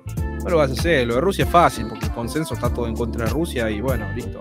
Lo sacamos, ¿quién van a llorar? Los rusos. Ni siquiera sabemos cómo mierda hablan. ¿Qué nos vamos a preocupar por los rusos? ¿Entendés? Entonces, es una, es una hipocresía asquerosa que, que bueno, creo que lo único que hace es, revelar que lamentablemente la FIFA es mucho más que una federación de fútbol. Claro. Es un negocio importantísimo, muy cantidades extraordinarias de dinero y bueno, también lo mismo pasa con el, Mundial de, Qatar. Está todo mal, el Mundial está todo mal. O sea, dijeron, ah, jaja, vengan plata, jaja, los jeques. Y después empezaron a enterar, uy, cómo nosotros eh, ponemos la bandera del orgullo. Also, hacemos un mundial en un lugar en donde ser gay es motivo de cárcel. Ah, pues en Rusia ya pasó también. Sí, bueno, el tema cada vez más estricto. Rusia tiene esas cosas que dicen que no puedes hacer eh, eh, se malinterpretó un poco la demostración, ni siquiera demostraciones públicas, creo, en Rusia. ese es el problema de Rusia. Rusia se, tiene una ley que habla así como que vos no puedes decir públicamente que la homosexualidad en un medio, por ejemplo, está bien, por ejemplo. No puedes hacerlo. Y después eso, eso se, terminó transformando en que mucha gente lo interpretó como que la homosexualidad es ilegal y gente iba y, te, y actuaba, la policía actuaba como diciendo, vos no te puedes dar un beso en público. Pero acá Qatar es literalmente ilegal. Ilegal. Vas preso. Por ejemplo, qué sé yo, también que las mujeres no puedan conducir. Oh, mirá qué bien, no tienen que tener ciertas limitaciones para vestirse. O de paso que la gente no puede tomar alcohol. De hecho, tuvieron problemas hasta económicos. Que Budweiser me parece que es la, el sponsor oficial de cerveza del mundial. Y le dijeron, che, ¿qué onda con la cerveza? No puedes vender cerveza. ¿Por qué? porque nos colgamos que los cataríes no, pueden tomar alcohol. Es ilegal el alcohol en Qatar.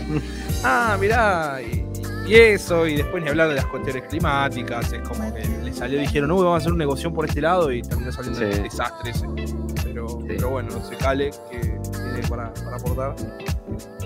Eh, no, yo creo que precisamente como esto de las, este, de las sanciones que dices, creo que así deben de ser. Yo, yo había pensado también como en que se debería de indemnizar, pero pues si no aparecen los muertos, si no aparecen las familias, pues está cabrón este saber a quién indemnizar, ¿no?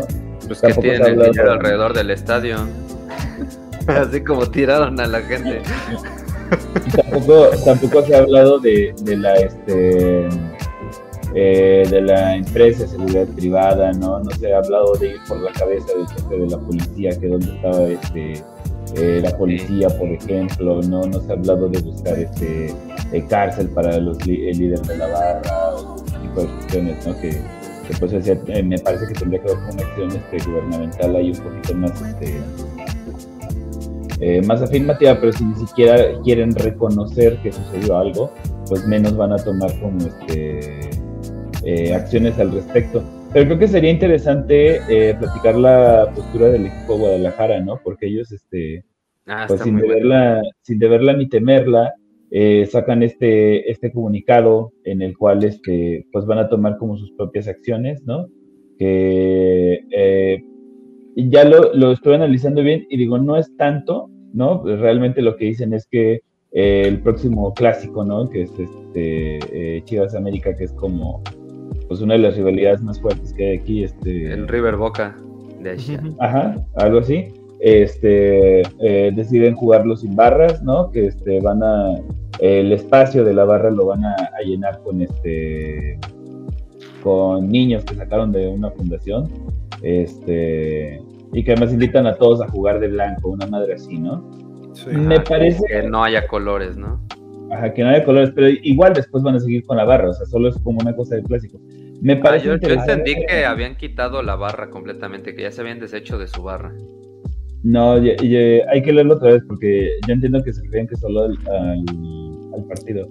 Pero lo que digo que me parece más interesante es que ellos mismos dicen que van a cambiar la narrativa de su equipo, ¿no? Que van a cambiar la forma en la que, en la que se relacionan con otros equipos y con los medios de comunicación para tratar de hacerlo precisamente como, como eh, una cuestión de paz, una cuestión familiar y quitar esta idea de las rivalidades y de, y de los, y, de los pleitos, ¿no? Por lo menos me parece como un cambio, este, digo, yo, yo le, le subiría el sueldo a todos los de marketing del Guadalajara porque me parece que hicieron un, excelente trabajo de marketing, ¿no? Al fin y al cabo son franquicias y son negocios y ellos lo que quieren es vender, ¿no? Y, y, si estaban las barras, si estaba esta idea de las rivalidades y los pleitos, es porque a los equipos les servía, porque vendían playeras y porque vendían este, boletos, ¿no? Si, si esto ahora les deja de funcionar, pues entonces van a dirigir su narrativa a una idea familiar y de seguridad y eso, ¿no? Y si no les funciona, son capaces de regresarse a, las rivalidades y a las barras, porque ellos lo quieren es vender. De hecho, lo que dice es esto: Chivas anuncia que a partir de este sábado en el Clásico Nacional y hasta nuevo aviso jugaremos sin grupos de animación Ah, pero en el clásico nacional, por eso ya no entendí si se referían solo al, clásico. Hasta nuevo aviso. Algo, algo que también hay que mencionar, este, cuando estaba el, dueño anterior de Chivas, que era el papá, el, Jorge Vergara, este, cuando empezaron las barras en México, ese güey dijo que él no quería barras. Y ese güey, mientras él estuvo en Chivas, eh, durante un buen tiempo, no estoy seguro si al final sí las permitió, pero durante un rato él estuvo negándose a que hubiera barras.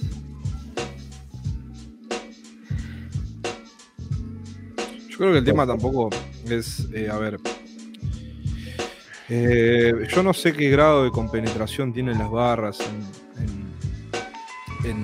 México. Acá, acá el tema de las barras principalmente son los, todos los negocios que hay dentro de los clubes, eh, que es sabido, no es, no es una, una sospecha, se sabe.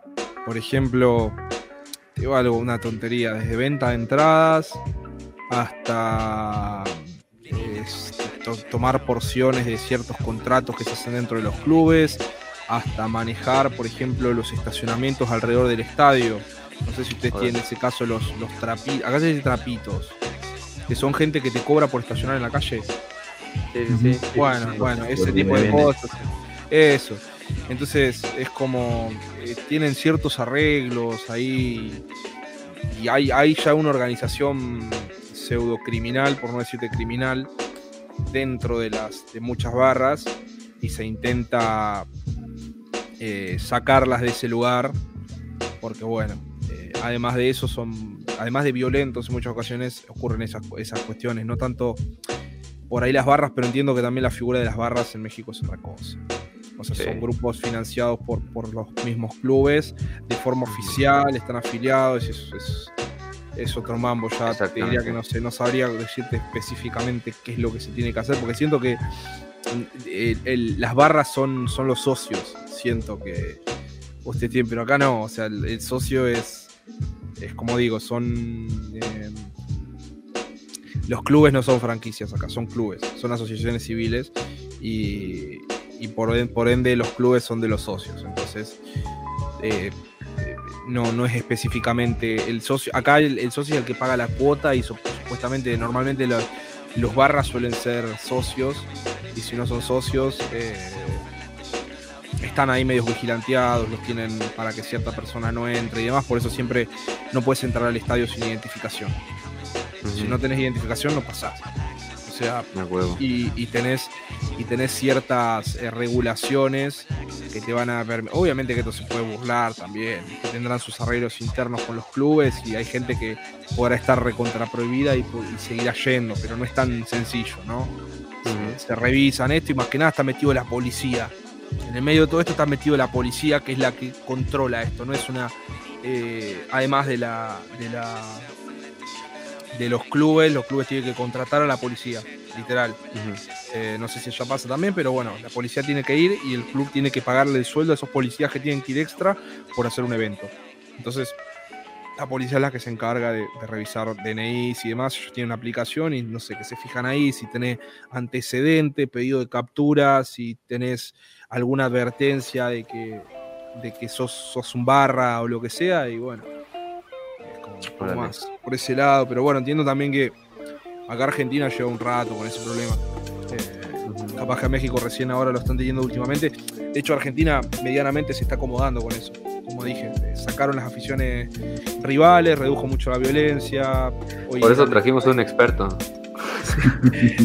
sí, no, sé si tampoco está buena la reflexión porque caes en la, en la prohibición para solucionar los problemas, sin solucionar los problemas de base. Pero vimos la, afición rival, le está sacando el espectáculo a la mitad de la gente. Y no está bueno como espectáculo deportivo, porque la idea sería que no se maten. Pero, pero bueno, terminás cayendo en esa y. qué sé yo. Eh, ya, ya se perdió, ya la gente lo, lo, lo, aceptó y ya lo, es lo normal vos vas a ver tu partido local, en vez capaz de ir a ver cuatro partidos al mes, vas a ir a ver dos nada más. y los clubes están cada vez más estrictos con el tema de los socios, o sea, como te digo, Argentina es un lugar en donde no hay tanto eh, turismo futbolístico, no es un espectáculo, sino que es el, espectáculo de la gente que es hincha y el hincha tiene que ser socio, entonces el hincha eh, tiene que asociarse y hay muchos espectáculos, partidos que son directamente para socios, como te digo, eh, a Boca. A Boca no puedes entrar si no sos socio, y si no sos socio es un quilombo conseguir entradas, prácticamente no podés. Eh, River no sé si están así, porque Boca tiene un problema. Boca tiene demasiada gente, tiene un estadio de mierda chiquito, así. o sea, literal, Boca tiene un estadio que debe tener capacidad para 40.000 personas. Literal creo que la, mitad del país es de Boca. Más o menos. No, joder. No podés meter, no podés meter tanta gente en, un estadio así, entonces nadie puede entrar. River tiene una cancha mucho más grande, y que bueno, yo tengo como 60.000, 70.000 personas. Y y bueno, es otro tema. Eh, eh, el Racing incluso en su momento tuvo una muy buena campaña de, asociación, para, o sea, para buscar socios y demás, y, aumentó muchísimo la cantidad. Como que Racing tenía 40.000 socios, metió esta campaña hace un par de años y los terminó subiendo a 70.000. Entonces hubo partidos en donde decía acá solamente entran socios. De hecho, te terminan obligando a asociarte por el precio de las entradas. Yo realmente, si tuviera que ir a ver a Racing, eh, sin ser socio me, es muy difícil, es muy caro. A comparación de socio, que es pagar, pago, es como que yo te diga, de socio pagaré mensualmente 12 dólares, entre 12 y 15 dólares, y con eso me dan 6 entradas gratis por semestre. Y son 12 partidos por semestre aproximadamente. Entonces tengo la mitad, básicamente. Y obviamente no, no voy todos los fines de semana, pero siempre que se me antoja voy y no tengo que pagar nada. Pero porque me es más conveniente ser socio. Y eso también a ellos les ayuda a controlar la gente que está entrando adentro de los equipos. Porque si no pueden entrar gente que no sea socio, eh, simplemente los desafilias del club y, ya está, listo, no puedes entrar. Entonces hay muchos clubes que están tomando esas decisiones para controlar el público que va. Pero, bueno, como te digo, se, están, se, van probando cosas porque, si quiero no, somos pioneros en quilombos futbolísticos. Eh, somos el número, los número uno del mundo, capaz que Brasil también, pero bueno, eh, Brasil tiene lo suyo, ¿viste? Hay muchos, por ejemplo, por ejemplo, acá en Argentina los, estadios son propios. Cada club tiene su estadio. Salvando algunas excepciones, todos los clubes tienen, grandes tienen sus estadios. O medianos. Los clubes chicos también tienen sus. Pero no es como que tienen estadios, por ejemplo, en, en Brasil los estadios son estatales, la mayoría. Entonces, por ejemplo, vos tenés Flamengo, que vos decís, Flamengo, eh, equipazo a nivel continental, no tienen estadio. Entonces, la, administración se hace por otro lado. ya directamente el, Estado puede limitar el acceso a la gente. Ni siquiera hay arreglos interinos de los clubes. Entonces es, como otra. Eh, no, es, lo mismo que acá, acá cualquier equipito media pila, tiene medio pelo, tiene su, su cancha y administra las cosas de, su forma, ya sea una cancha humilde, lo que sea, pero tiene. Entonces es como que le da cierta independencia a los clubes para que solucionen los problemas, como también le da cierta independencia a los clubes para que no solucionen los problemas. Eso es otro drama también, pero, pero bueno, en general hay como cierta presión y hay una conciencia y por suerte durante los últimos años puedo decirte que estamos progresando en ese sentido. Con qué erradicar la violencia. Supongo que a México lamentablemente estas cosas pasan y de hecho, eh, dame un segundo que voy a googlear. Eh,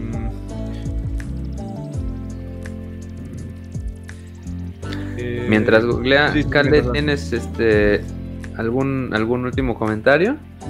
Sí, ya nada más como, como conclusión, este lo que iba a decir es, o sea, creo que el problema pues es este exigirle a la FIFA algo que no le toca. O sea, la FIFA no puede arreglar el problema porque el problema está fuera de las canchas. ¿sí? O sea, la, FIFA, la FIFA puede hacer esta, estas especies de soluciones paliativas que pienso que podrían hacer más, ¿no? Como lo que decía Juan, este, eh, prohibir las barras visitantes, etcétera, etcétera, que son como estas, estas cuestiones como para tratar de, de no permitir que se generen situaciones de violencia, ¿no? Eso, eso es lo que está, digamos, en sus manos. Pero el problema está fuera de las canchas, el problema está, como decías tú, en, el, en el, ¿cómo se llama esto? En el rompimiento del tejido social, el problema está en la, en la este, desigualdad este, económica, el problema está en, el culto a la violencia, eh, o sea, son cuestiones que, que, van mucho más allá de lo que puede hacer la FIFA. Tendría, la FIFA tendría que encontrar la manera de presionar a los gobiernos, ¿no? Como para mejorar la calidad de vida de las personas, para que, la, para que las personas entiendan que, que no es un ideal irse a partir la cabeza a un estadio, sino que hay otras, otras formas de disfrutar el, el fútbol, que hay otras formas de, de, de expresar tus emociones, ¿no? Y, probablemente podrían, ¿no? Con el dinero que genera el, fútbol, probablemente podrían hablar con el gobernador de, de, un, de, un estado, o sea, donde hay algún equipo muy importante, y decirle, a mí me vale verga, si tú no puedes generar estas condiciones para, este, para tus, tus ciudadanos, no hay fútbol en tu, en tu estado, punto, ¿no? Digo, tal vez, eh, estaría cabrón ver un, un, este, un posicionamiento político tan fuerte, pero este, pero pues sí, es algo, digamos, este, que sobrepasa eh, las capacidades de, de, una empresa, ¿no? Necesitaríamos hacer algo más, este, algo más, no sé, integral, ¿no? Entonces, este, mm. va a seguir habiendo violencia, probablemente. Lo puede arreglar la, la FIFA, probablemente no. ¿No? Entonces, este, pues, ¿qué quedará? Tal vez, ajá, quedará como, como ciudadanos, como personas, pues tratar como, entonces de generar estos espacios, este, eh, seguros. ¿no? Porque pues está cabrón y, probablemente se lo lleve toda la mierda y después solamente puedas ver el fútbol eh, por internet, pues como decías tú, se están disparando en el pie, ¿no? Se están, se están este, quitando esos, esos espacios, pero pues no sé, la gente está pendeja. Claro. Eh, justo, justo estaba mm, eh, acá para decir una idea, eh, los visitantes en primera división se terminaron en 2013, estaba corroborando bien el año y el lugar, porque un policía mató un escopetazo a un tipo. La policía. Wow. Verga, Una persona. Y fue la policía y la sanción fue con los clubes. Sí. Desde hace años antes de que pase eso, se estaba promoviendo esto que solamente socios y abonados eh, vayan a ver los clubes. Pero bueno, siempre sigue persistiendo el problema de las barras y que, como digo, son, son un problema interino que tienen que... Hay, hay ciertas eh, instituciones, eh, una llama Previde, que se llama eh, Agencia eh, de Prevención de la Violencia en el Deporte, que eh, protege, buscan teóricamente proteger, a veces que no hacen una mierda, como todo este tipo de cosas, pero como te digo, quería corroborar por las dudas, se dieron dos grandes de estas reformas, una fue en 2007, eh, que se, mató a. hubo un asesinato en uno de los partidos estos, y después ya eh, que, lo sacaron de segunda división a los visitantes, y ya en, en 2013 fue después de que un policía matara a una persona, ya directamente eh, se suspendió para, hasta el día de hoy los visitantes, y como digo, por la acción de la policía y sin que en realidad tenga decisión de forma parte de la decisión de los clubes. Simplemente dijeron no hay más visitantes, que ustedes no aprenden, ¿verdad? Y mm. bueno, qué sé yo. Hay, hay, como digo, estamos en un tiempo de relativa paz, pero eh, siempre se está, se está, se está como eh, simpatizando con la idea de volver a los visitantes y que toda esta civilización que creemos que tenemos de hace prácticamente 12 años sin violencia de ese nivel, 12 eh, años, eh, casi 11, 9 años, casi 10 años, eh, se vaya a la mierda por cualquier cosa porque simplemente no podíamos contenerlo, nada más. Pero, bueno.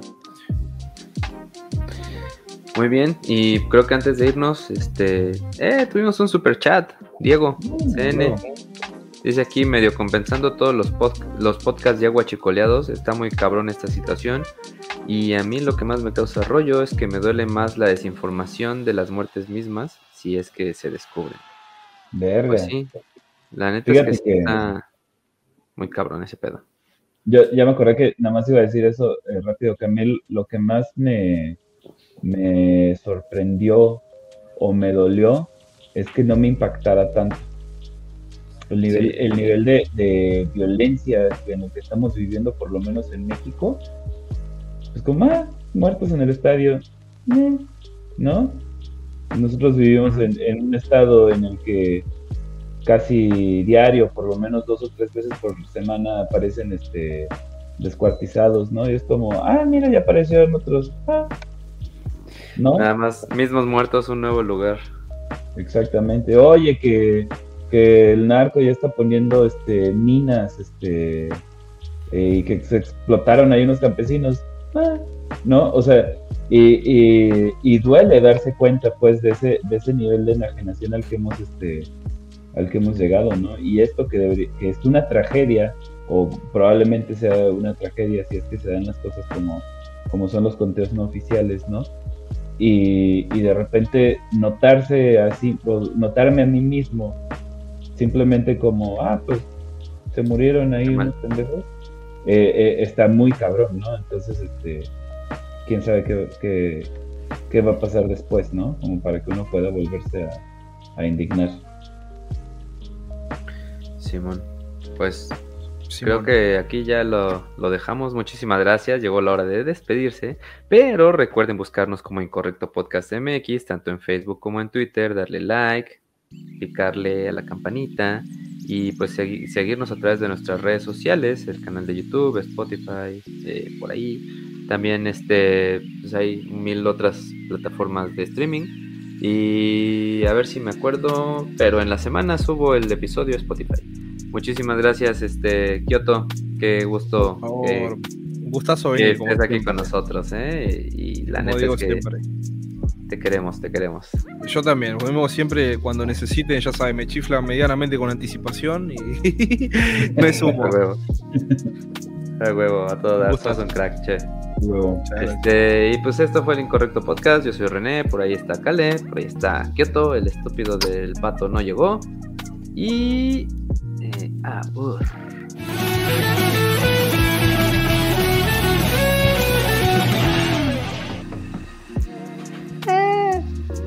no le cortaste.